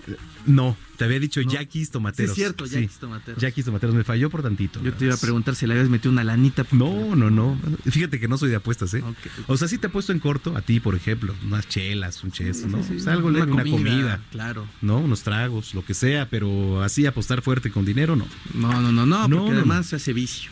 Es correcto. tengo varios, tengo varios amigos, ¿eh? Que sí, que se envician. Y cantidades fuertes, ¿eh? Sí, sí, sí, que, que van y la quincena o a veces... Uh -huh o sea, varios vicios.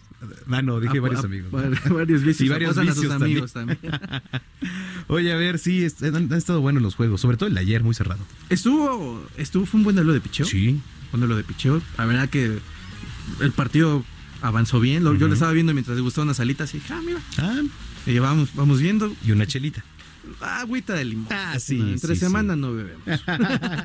Muy bien. Después, y Roy, don, don Roger Federer.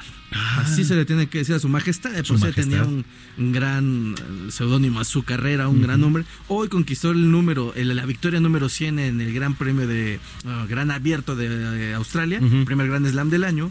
Y lo consiguió viniendo de atrás, o sea, por si no fuera poco. Casi siempre hace lo mismo, ¿verdad? Sí, sí, sí, iba perdiendo ante un, un tenista local en la tercera ronda de este, de este torneo. Uh -huh. y lo gana con parciales de 4-6, 7-6, 4-6 y 7-6. Acuérdense que 7-6 son tie breaks. Lo gana en el juego 4 y el otro en el juego 8. Entonces logró su victoria 100 en, el, en un solo Grand Slam. Lo tiene en Australia. Y ya lo tenía también en Wimbledon. O sea, este, este hombre sigue siendo un todopoderoso, un, un adelantado. O sea, porque inclusive se le puede nombrar. Porque es el tipo que constancia, Sí, sí, sí, perseverancia, liderazgo, ¿no? Casi no sé, o sea, bueno, eh, ahora ya que estamos en una época en la que ya va más cercano a su retiro, casi no se retira, o sea, más bien casi no se lesiona, pero a diferencia de Nadal, que siempre tuvo el problema de la rodilla, Cierto. recordarás que siempre estuvo, ganaba y ganaba y de repente tenía el padecimiento de la rodilla, o como Djokovic, que también fue un temporadón muy largo de que fue el número uno, pero también tenía estos, estos, este sube y bajas en su carrera Y, Roger no, la verdad es un tipo sumamente constante, es todo un ejemplo de lo que debe ser un profesional dentro y fuera de, las canchas. ¿eh? Coincido. Pues aunque no quieras, tenemos que hablar de fútbol. No, está bien, vamos a darle al fucho. Venga, ¿qué Jornada 3, Puebla contra Querétaro partidazo. No, no, me lo pierdo. Hay que grabarlo para el análisis y para que enseñemos a los menores cuál es la línea de 4, cuál es la función del 5, cómo se debe de rematar. Oye, a ver, pero, pero vamos a echarle pronósticos, ¿no? Ahora le va una quinielita. A ver, ¿qué dices? Puebla, Querétaro. Puebla Querétaro. poderoso empate a cero. Híjole, yo bueno, no, yo digo que gana el Querétaro 2-1. Querétaro Rock, órale. Ajá, a ver. Tijuana contra América, que nos diga el productor Mm. que dice que Tijuana gana 4-0 el productor. no, yo creo que empatan a dos. ¿Empatan a dos? No, yo creo, ya en verdad, en verdad creo que gana el América. Ok. Mm, no, sé, pero le sienta bien el artificial al América. Generalmente, bueno, ya no, mejor, no digamos más. Cruz Azul Santos. A ver, Cruz Azul Santos. Eh, ¿Quién está de visitante? Eh, Santos. Santos. Híjole, vamos a darle el beneficio de la duda a la máquina porque ya por la ley de probabilidad, pues te toca, ¿no? Oye, pero lleva dos perdidos. Por eso. Y uno de pues local contra ganar. imagínate, perdió contra el Atlas de local, Dios mío. Por eso digo, pues ya le toca ganar. Ah. No, a lo mejor yo digo que gana el Cruz Azul un 3-1. Sí, no, el, sábado yo, yo, creo que gana Santos 1-0. Híjole. Eso va a estar bueno. Okay. Tigres contra Atlas. Tigres contra Atlas. Tigres de local. Eh, Tigres local, gana Tigres. Sí, sí, sí. Gana Tigres. Yo creo que, siendo muy optimistas, podría empatar el Atlas, pero juegan horrible, entonces. a ver si de milagro no los golean, pero pues, esperemos que empaten. León Pachuca. León Pachuca empatan. Empatan. Pachuca empatan a dos. Yo digo que gana León. Ok. Gana León y gana León por, demasiados goles. Está de buen equipo León. Ok. Las superpoderosas y galácticas Chivas. Las chivalácticas. Mis chivalácticas. Ah, le vas a las Chivas. Sí, señor. Muy bien. Contra. Contra el Toluca. Lo reciben. Van, de. Están ah, es cierto. Este, gana Chivas 2-1. Órale. Vamos con Chivas también. A ver. Pumas Monterrey en el Universitario 12 del día. Eh, aquí en el Olímpico Universitario. Sí, sí, sí. Les mete Monterrey 3-1. Órale. Gana Monterrey 3-1. Pero la gente de Pumas. no, porque además empezó bien, además. Sí. Chivas y Pumas empezaron bien el, torneo. Necaxa contra San Luis. Necaxa, yo luego Necaxa. Necaxa contra San Luis. Gana Necaxa 3-1. Perfecto. Bueno, yo digo. Y para cerrar la jornada, tenemos el poderosísimo juego entre Juárez y Morelia. Juárez y Morelia. Gana Morelia. Eh, igual por marcador de 3-1, siento. De Morelia de la visita, ahí está. Morelia visita. Tenemos entonces ya los partidos de la Liga de la Liga Mexicana en la fecha 3. De la fecha 3, efectivamente. Ay, Dios mío, es que estos partidos. Y ni uno, bueno. Bueno, los atractivos ahí están, ¿no? Sí, sí, sí, eh, Por ejemplo, está el este León Pachuca, que se me hace buen partido, como tú dices. ¿No? este, híjole. Pumas Monterrey, pues también pinta como para que sea un buen duelo, ¿no? Y Cruz Azul Santos, sobre todo por el tema de Cruz Azul, ¿no? Sí, sí, sí, sí. Te, voy a comentar algo. la jornada 1 fue al estadio a apoyar a los rojinegros. Porque, ¿Tú eres rojinegro? Sí, sí, sí. Ok. Yo, la verdad que ayer lo platicaba con Brenda. Voy al revés siempre, ¿no? Me gusta sufrir. Ya ah, le vamos a hacer, ya, ya, ya empezamos mal.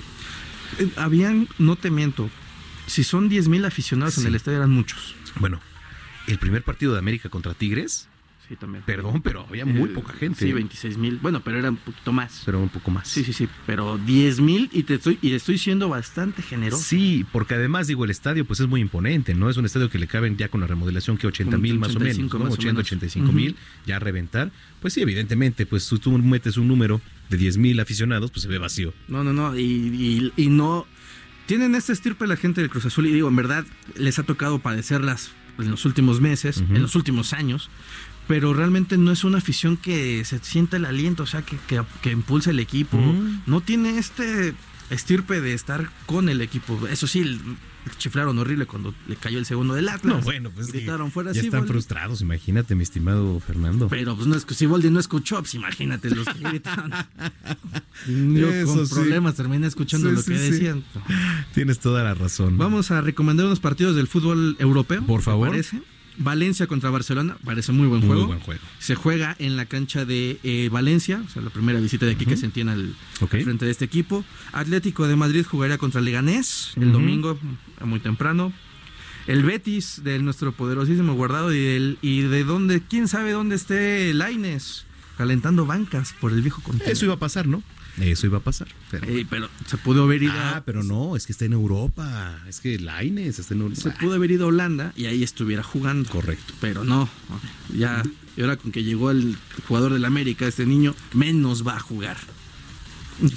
bueno, oye, eh, ¿vienes este más tarde, mi estimado Sí, y para finalizar. Venga. Real Madrid eh, visita a Valladolid. Al Valladolid. Sí. Ok.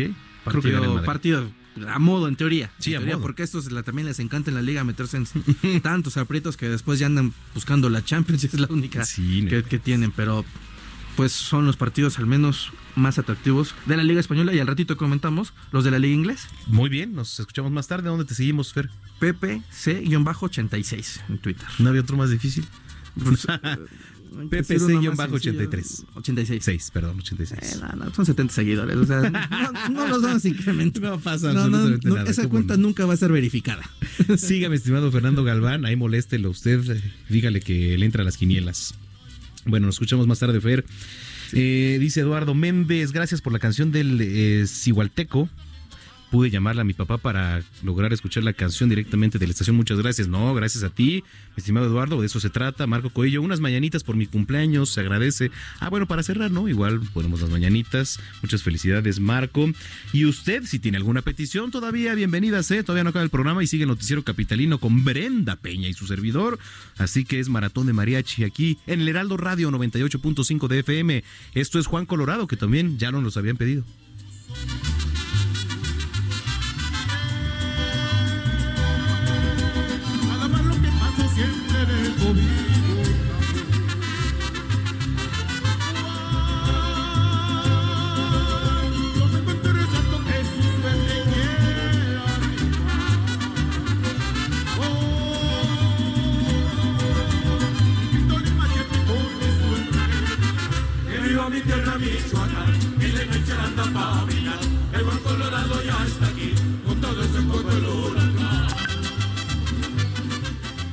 Escuchas a Jesús Martín Mendoza con las noticias de la tarde por Heraldo Radio, una estación de Heraldo Media Group. Heraldo Radio, la HCL se comparte, se ve y ahora también se escucha.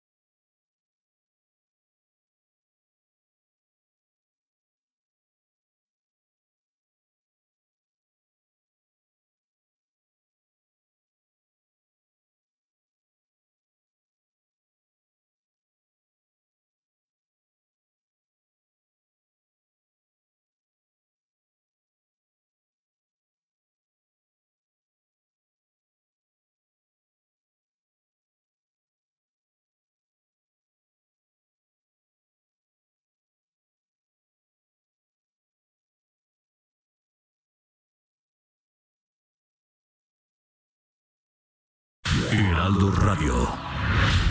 Escucha las noticias de la tarde con Jesús Martín Mendoza. Regresamos.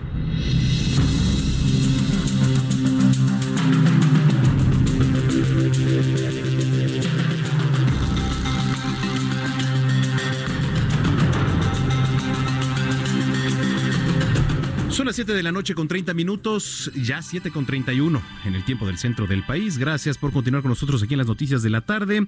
Usted sintoniza el Heraldo Radio 98.5 de FM aquí en el Valle de México. Mm, bueno, pues es viernes, señores, señores, para todos los que van al cine, para todos los que buscan recomendaciones, ¿quién mejor que Adriana Fernández, que nos trae pues las mejores, los mejores tips, las mejores recomendaciones? A ver, su entrada, por favor. Today you boys will be involved in such activities as four games, ambush techniques, and blowing stuff up. I don't think I can do this. Was? Of course you can. Ah, ¿Qué tal? Adriana Fernández, qué gusto saludarte.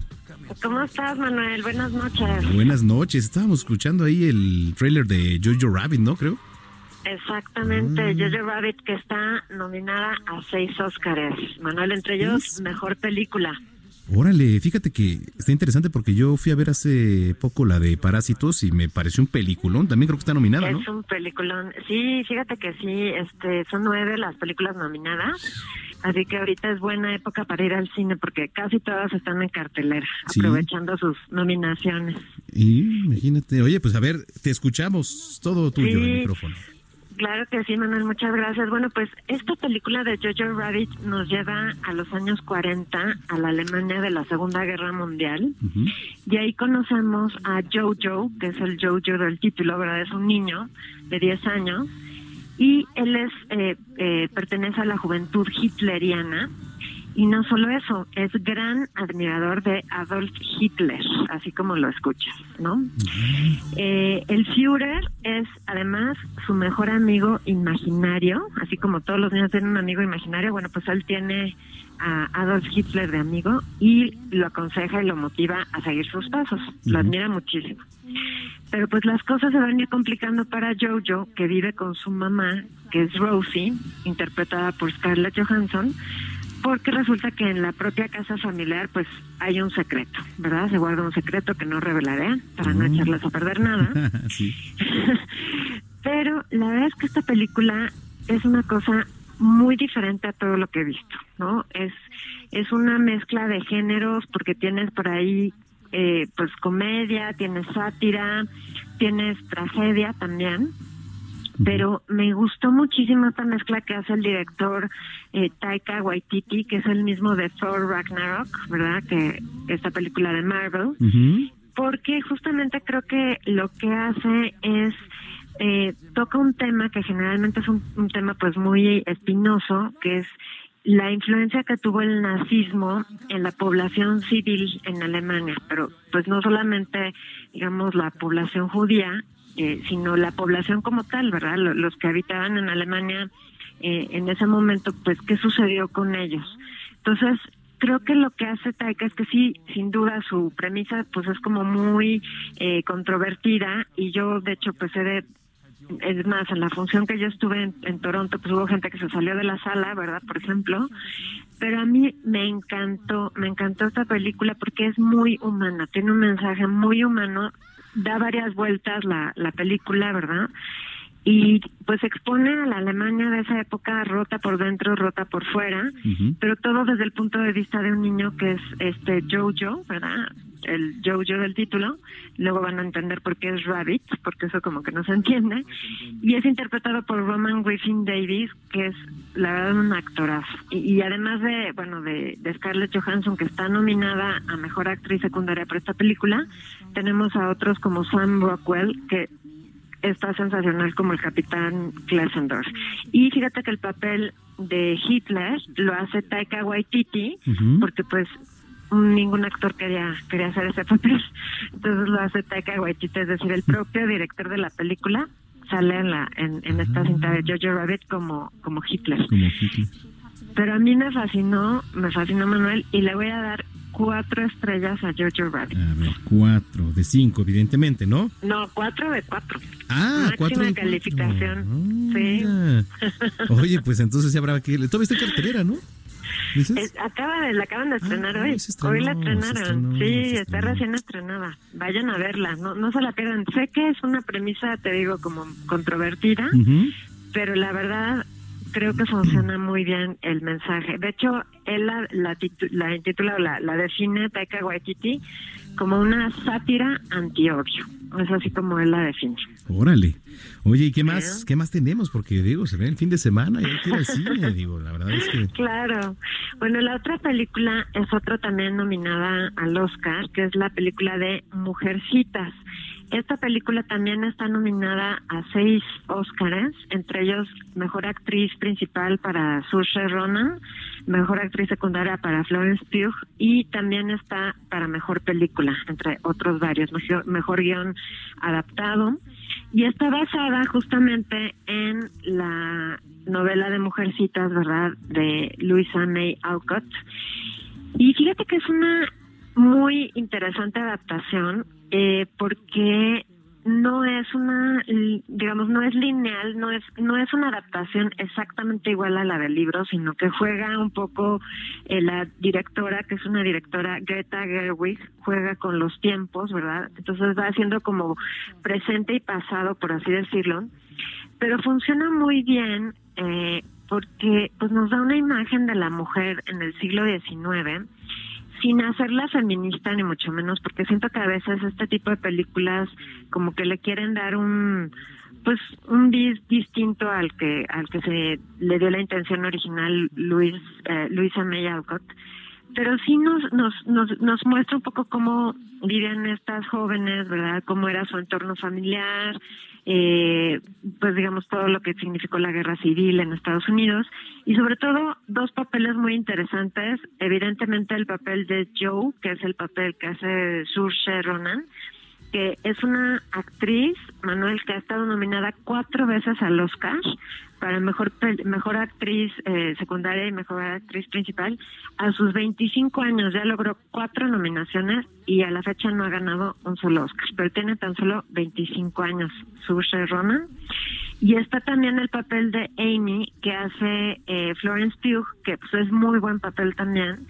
Y que lo que me gusta en esta, en esta versión es que Amy también tiene un peso bastante fuerte en la trama. O sea, como que generalmente eh, las otras adaptaciones que tenemos de Mujercitas, como la de los noventas con Winona Ryder, o la de con Elizabeth Taylor y Catherine Hepburn hace ya años anteriores, ¿verdad? Eh, pues el papel de Amy como que era un poco chocante y aquí me parece que Amy nos da un toque muy distinto a la trama. Entonces vale mucho la pena ver esta nueva versión de Mujercitas y yo le voy a poner tres estrellas. Tres estrellas, ok, le ponemos tres. Oye, la de 1917, ¿qué tal? Porque también me han dado muy buenas recomendaciones. ¿eh? Ah, Fíjate que está muy buena la película en el sentido de que es una maravilla técnica. Eh, el director Mendes eh, usó a Roger Dickens, que es un cinefotógrafo extraordinario que seguro se va a ganar el Oscar, además por esta película. Ya se lo ganó por Blade Runner, ¿verdad? Por la versión nueva de Blade Runner. Eh, lo que hace es que parece que es, es un solo plano secuencia, o sea, bueno, te hace aparentar que es un solo plano secuencia, es decir, que no se corta nunca la acción, un poco lo que hizo eh, eh, González Iñárritu con el Chivo Lubeski en la de, em, eh, ¿cómo se llama? Birdman. Birdman, en, sí. En el 2015. Ujú. Entonces, es un poco lo mismo, pero aquí lo que es muy impresionante, pues es que es la guerra, la, la Primera Guerra Mundial.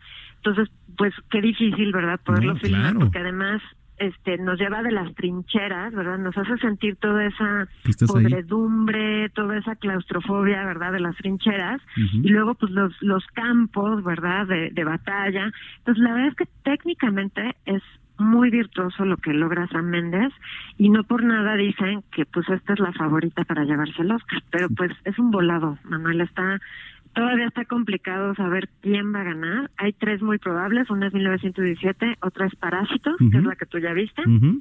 Y otra es la de Quentin Tarantino, Eras una vez en Hollywood. Es- entre esas tres está la ganadora, pero todo apunta a que sí pudiera ser 1917. Entonces, bueno, pues ya veremos qué pasa el día, el día de la premiación. Oye, no, pues está interesante, hay que darse una vuelta al cine este fin de semana, eh, mi estimada Adriana, y este, y pues ya platicaremos el próximo viernes. Claro que sí, claro que sí, Manuel, con muchísimo gusto. Este, pues les dejo mi, mi Twitter por si me quieren hacer preguntas o comentarios, es arroba adriana99. Y pues te deseo, mi querido Manuel, un cinematográfico fin de semana. Eso, igualmente para ti, igualmente para ti. Y bueno, pues estamos en contacto. Gracias, como siempre, por platicar con nosotros, Adriana. Muchas gracias, Manuel, que estés muy bien. Igualmente, Adriana Fernández.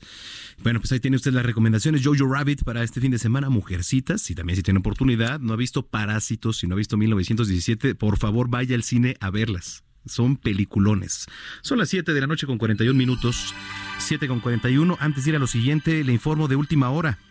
La presidenta interina de Bolivia, Janine Áñez, anunció ya su candidatura a la presidencia en las próximas elecciones generales de este país. Janine Áñez anuncia su candidatura a las elecciones generales en Bolivia. Más adelante vamos a traer más información en cuanto las agencias lo vayan soltando. En fin, hemos estado dándole seguimiento, por supuesto, aquí al tema de las bolsas de plástico. ¿Qué ha pasado con las bolsas de plástico? Usted ya no tiene dónde tirar la basura. Bueno, en fin, es un tema, ¿eh? Me da mucho gusto recibir hoy aquí en cabina a la doctora Norma Acorado. Ella es integrante de la Universidad Nacional Autónoma de México. Doctora, bienvenida. Hola, ¿qué tal? Buenas noches, Manuel. Mucho gusto. Gracias, el gusto es mío. Eh, a ver, ¿cuál es su punto de vista, su perspectiva desde lo, de lo que está ocurriendo con la provisión del uso de bolsas de plástico, primero aquí en la Ciudad de México, ¿no? Así es. Bueno, en realidad esto tiene ya mucho tiempo en algunos otros países. Eh, de hecho, en el 2009 tuvimos una, la ley, el Distrito Federal, lo que era el Distrito Federal, hizo una ley semejante. Sin embargo, no terminaron de ponerla en práctica y se quedó ahí. Entonces ahí se quedó estancada, no pasó nada. Hasta ahora, otra vez, en junio del año pasado, volvieron a trabajar la ley y decidieron que entrara en vigor a partir del primero de enero del 2020. Eh, lo que ha pasado en otros países, por ejemplo, como en Estados Unidos, Canadá, Australia, Finlandia, que son países donde ya está prohibido este, estas bolsas de plástico, es que lo que se ha medido es la cantidad de petróleo que se ahorran, o los procesos de petróleo que se ahorran, más que la contaminación que, que, se produce, sobre todo en los países este, europeos. Y esto es porque en realidad lo que tienen es un muy buen sistema de reciclaje. Entonces, la verdad es que las, basura, las bolsas no son basura, se vuelven eh, material, ¿no? Entonces, eh, aquí en México lo, estamos tratando de hacer, pero lo estamos midiendo en términos de la contaminación que se produce más que lo que estamos ahorrando de energía y lo que se está pasando con esos materiales. Entonces, bueno, es muy controversial, ha sido muy controversial, a la gente le ha costado mucho trabajo eh, darse cuenta de que es, si te conviene una bolsa de plástico o una de papel, pero lo que es cierto es que, por ejemplo, para que una bolsa de papel sea em, funcione en el sistema de reciclaje, la tienes que usar por lo menos tres veces.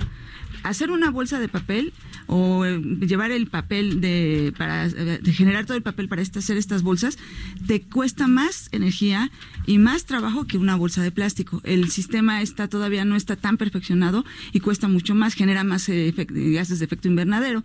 Lo que sí pasa es que la bolsa de papel, si la tiras en tu primer uso, bueno, prácticamente estás quemando, sigues quemando recursos, pero lo que va a pasar es que si eh, la tiras en el primer uso, pues lo que no va a pasar, va a pasar es que se va a deshacer pronto, se va a desaparecer, por así Estamos hablando de las de papel. De papel, así es. Y bueno, lo que va a pasar es que probablemente no va a llegar al océano, ni va a llegar a que se la comen, o si se la comen los animales, la fauna silvestre, pues se va a desechar. No es, es celulosa que se va, se va a ir cuando el, el, animal haga todas sus necesidades. Mm. La bolsa de plástico es mucho más económica hacerla en términos de energía, un poquitito menos que en cara que la de papel. Incluso su transporte también es menos caro, pero la bolsa de plástico para que sea viable necesitaría usarse por lo menos unas tres o cuatro veces, que es más probable que tú uses una bolsa de plástico tres o cuatro veces a que uses una bolsa de, papel tres o cuatro veces. Una bolsa de papel generalmente no tiene tanto, tanta fortaleza y eso puede hacer que pues la deseches antes de que en verdad sea eh, sostenible ese uso, ¿no? Aquí en México el problema grave que tenemos es primero, que desafortunadamente los mexicanos están, tenemos muy mala educación ambiental. De hecho, hace como dos meses salió una encuesta donde decía que más del 78% de las personas en México, en el país, no le importa nada en absoluto el, tema ambiental. O sea, no les importa lo que está pasando, no les importa saber este nada, no saben em, eh, pues, eh, cuando se les dice que se les pregunta qué tema ambiental es el más preocupante para ellos, eh, llaman la contaminación, o sea, dicen la contaminación, no hablan de otros problemas. Entonces, también eso quiere decir que hay muy poca cultura en términos de que en realidad son los problemas ambientales que nos están este, afectando. Y por eso mismo, cuando vas al súper y ves a alguien que compra en el súper y que por cada artículo se lleva una bolsa de plástico, pues entiendes que esos son desechos que no se van a poder volver a reciclar. Nuestro sistema de reciclaje es muy malo. ¿Sí? Oye, a ver, sí, efectivamente. Entonces estamos hablando del tema del reciclaje, ¿no? Más que mediamente es malo aquí en nuestro país. Entonces, ¿qué, podríamos hacer? Porque mira, muchas de las personas ocupaban eh, estas bolsas, ¿no? De plástico que te daban en el súper o en las tiendas de, la esquina, etcétera, etcétera pues no sé si era bien dicho reciclada para la basura y eran los montones que veíamos en los camiones de basura. Exacto, ¿no? así es. Entonces, ¿qué se podría hacer ahora? Sí, en realidad esa es una manera como la empezamos a utilizar, por eso se nos hicieron también muy importantes. De hecho, ahorita también se ha estado ya haciendo un, pensando más que probablemente lo que va a pasar es que vamos a tener que comprar esas bolsas, porque si no nos las dan en el súper, ahora las vamos a tener que comprar. Entonces, bueno, eso va a generar un gasto en, tu economía. el punto aquí es decirle a las personas que eh, hay que entender que las cosas se tienen que, primero, tratar, tratar todo el tiempo de usar lo menos posible. Creo que esa es la parte más importante. tratar de todas las cosas que hagamos, no nada más las bolsas de plástico, sino todo, tratar de usar los menos recursos posibles. Si tú usas los menos recursos posibles, o sea, te, eh, te haces consciente de lo que está pasando, incluso de usar el carro, de usar todos los recursos, de usar hojas de blancas, de papel, todo, todo. Si te haces consciente, eres, tienes tú una huella ecológica mucho más pequeña. Eso es lo primero. Y en las bolsas de plástico también eso pasaba. La gente en realidad, como no las regalan, pues entonces no eres muy consciente de cómo usarlas, ¿no? Y entonces las tiras a la primera y todo. Em, al final, este, eso es una de las cosas que hay que hacer. Primero, ser muy conscientes de lo que estamos usando. Creo que lo vamos a empezar a hacer porque justo vamos a tener que empezar a comprar las bolsas y eso nos va a pegar en el bolsillo. Probablemente, además, está, ahorita se están usando, diciendo que, por ejemplo, uses bolsas biodegradables, ¿no? O, bolsas eh, oxitodegradables, que también son así. que Eso fue muy común hace como unos, en el 2010. Ah, sí. Que son bolsas, son bolsas de plástico que son tienen unos polímeros y dentro de los polímeros, los polímeros de las, del, plástico son muy grandes, muy fuertes, y lo que hicieron para estas bolsas fue meterles entre cada uno de los polímeros determinada cantidad de, de la cadena eh, unas moléculas de oxígeno, que hacía que cuando estaban en, eh, expuestas a la luz o y al sol, se degradaban y se volvían pulvito. Y entonces en realidad dejabas de verlas efectivamente se desaparecían, pero el punto no era que desaparecieran, sino que se incorporaban a los suelos. Y eso, pues a la larga nos dimos cuenta que tampoco era tan bueno. Entonces, eh, estas bolsas eh, ahorita están saliendo mucho otra vez. Este, hay que tener cuidado. De verdad, uno preferiría mejor no usar esas bolsas, porque estas bolsas se reincorporan al suelo y cuando están en el suelo, estos plásticos llegan incluso a tapar todos los procesos este, biológicos que están sucediendo en estos, en estos suelos. Casi preferimos una bolsa de plástico que no se deshaga. Claro. Casi preferimos mejor eso a una bolsa que así. Ahora, estas bolsas de plástico que, eh, que vamos a empezar a buscar, que son las bolsas compostables, pues también tienen un pequeño problema. Uno, son caras. Dos, no hay suficiente producción para que nos dé el material a todos. Entonces eso va a significar que a lo mejor van a tener que empezar a, hacer más cultivos de específicos para ese tipo de bolsas. Y bueno, el problema sigue siendo el mismo. Otra vez estamos pegándole a los recursos ah. naturales para obtener algo que nos que queremos que nos resuelvan, ¿no? Entonces sí está, está complejo. ¿eh? Las bolsas de plástico creo que creo que lo más importante aquí es decirle a todo el mundo que si tienes bolsas de papel bolsas de plástico, trates de darles el mayor uso que se pueda. Por ejemplo, también estaba la polémica, si te compras tu bolsa de algodón verde que venden en ciertos lugares, pues bueno, para que te funcione esa bolsa de algodón tienes que usarla 130 veces para que sea sostenible su uso. Entonces, bueno, pues hay muchas que no aguantan 130 veces. Entonces, pues no, no tiene muchos sentidos. Eh, yo estaba haciendo una cuenta, tengo una bolsita que compré alguna vez en un súper hace muchos años, en el 2006, todavía la tengo, y la traigo para todos lados. Entonces, ¿Cómo es esa bolsa? Es una bolsa de un material que parece en realidad como lino, muy fuerte Ya. y es como una bolsita muy bonita que compré en este en Estados Unidos y pues ahí la traigo en mi bolsa para todos lados. En la, la, la compré en el 2006. Hice conciencia cuando empecé a ver Ya de cuando no, pues es una bolsa fuertísima, pero esa bolsa pues el costo era mucho mayor, ¿no? Entonces vamos a tener que hacer ahí muchas cosas de de eh, hacer pues sopesar en la balanza, que es lo que queremos, pero creo que lo más importante es enfrentarnos a la idea de que los recursos son finitos y nosotros seguimos siendo más y vamos a necesitar cambiar esa, esa cultura. Eso es lo que vamos a tener que hacer. Doctora Norma Corado, ¿dónde las podemos seguir? Mi Twitter es Norma CN, ahí estoy yo, estamos contestando todo lo que se necesite. Eh, de hecho, este, en, en- ahí en la Dirección General de Divulgación de la Ciencia eh, tenemos la revista de Cómo ves y ahí eh, hemos publicado una serie de artículos acerca de los diferentes tipos de plásticos, de por qué es importante reciclar el plástico, este, y viene un artículo específicamente de bolsas de papel o plástico y ahí van a poder ver todo el, el tratamiento que se le dan y por qué es que al final pues es una situación, es una decisión personal, pero es una decisión de decir, bueno, si la voy a usar más veces, entonces de plástico. Si la voy a usar una sola vez y la voy a tirar, pues entonces tal vez de papel. Doctora, gracias por haber platicado con nosotros esta Muchas noche. ¿eh? gracias a ustedes. Gracias, gracias. Es la doctora Norma Corado de la Universidad Nacional Autónoma de México, 7.51. Vamos a las efemérides internacionales. Muchas gracias y bienvenidos a este viernes de efemérides interesantes. Veamos qué sucedió en un día como hoy en México. 1893 nace en Sonora el tenor Alfonso Ortiz Tirado, quien fue llamado el embajador lírico de la canción mexicana. Y es que este señor fue el primer artista que con sus giras divulgó por el mundo las canciones de autores mexicanos. Y no solo eso, además de cantante fue ortopedista y uno de los buenos, y con sus ganancias como cantante, además de vivir la vida de artista, acondicionó el pabellón de ortopedia de un hospital, además de crear y donar totalmente equipado otro pabellón de ortopedia, pero este para niños, un cantante muy enamorado de su gente. 1984. Nace el cantante y compositor mexicano Juan Carlos Pereda Velasco, conocido también como Juan Son. Él fue vocalista del grupo Porter, actualmente es solista. 1976 fallece en la Ciudad de México el periodista e historiador sinaloense José Cayetano Valadez Rocha. Y 1991. Por decreto presidencial es establecido el Consejo Nacional de Vacunación. Y hoy es el Día Internacional de la Educación. Esto es un día como hoy en México.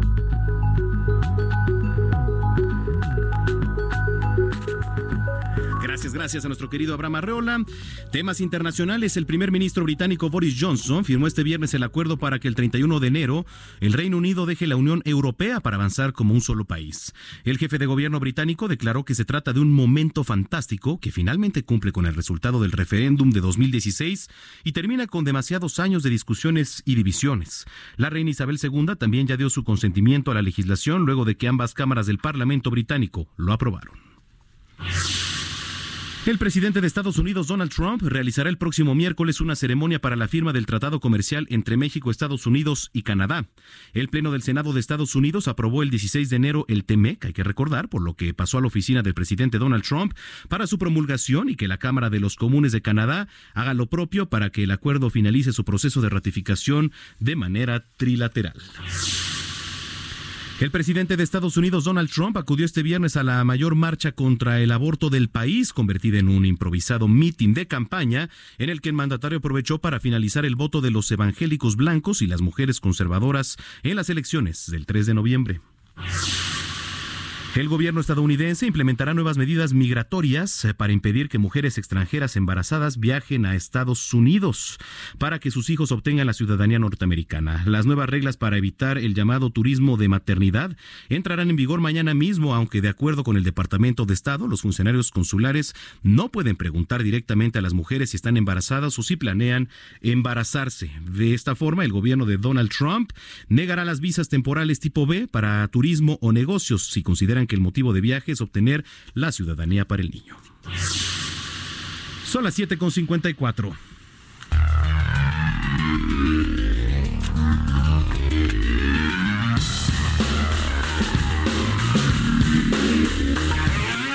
Vámonos a los deportes antes de irnos, querido Fernando Galván. Así es, mi querido Manuel Zamacona. Pues fíjate que el fútbol en Italia tiene un partido muy bueno. Nápoles contra Juventus. El Chucky Lozano, si es que lo utilizan, porque ya no ha jugado tanto, en contra de Cristiano Ronaldo y compañía. Y también puedo comentarte la noticia de que Anthony Brown, este jugador de la NFL que se entregó a la policía luego de que, pues otra vez este tipo de situaciones, ¿no? En la que, en la que futbolistas de americano abusan de su fuerza. Y bueno, pues ya eh, se entregó a la policía luego de que arrojara piedras a un camión de una empresa de mudanzas y después pues, atacó al conductor, ¿no? ¿Por qué no? Pues, haciendo la malora completa de este muchachón. Y, y sorpresa en el gran, eh, en el abierto de Australia, Kian Wang dio la sorpresa en la rama femenil y eliminó a Serena Williams con parciales de 6-4, 6-7 y 7-5. Así que este, por ahora las noticias deportivas están completitas. Muy bien, ¿dónde te seguimos, querido Fernando Galván? De hecho, PPC-86, así de difícil está el Twitter. Acabo de revisar, ni un seguidor nuevo, así que que siga la tendencia. Que siga la tendencia. Nos vamos. A nombre del titular de este espacio, Jesús Martín Mendoza, les agradecemos su preferencia. No le vaya a cambiar porque sigue el maratón del mariachi aquí en el Heraldo Radio. A continuación, el noticiero capitalino con Brenda Peña y su servidor. Sí, ya me voy a convertir en Manuel Zamacona en unos minutos más. Así que no le cambie. Usted está escuchando el 98.5 de FM y una petición fue Cielo Rojo. Vámonos, nos escuchamos en unos minutos.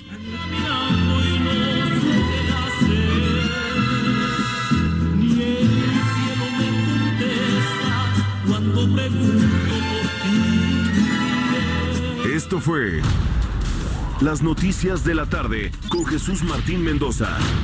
Heraldo Radio.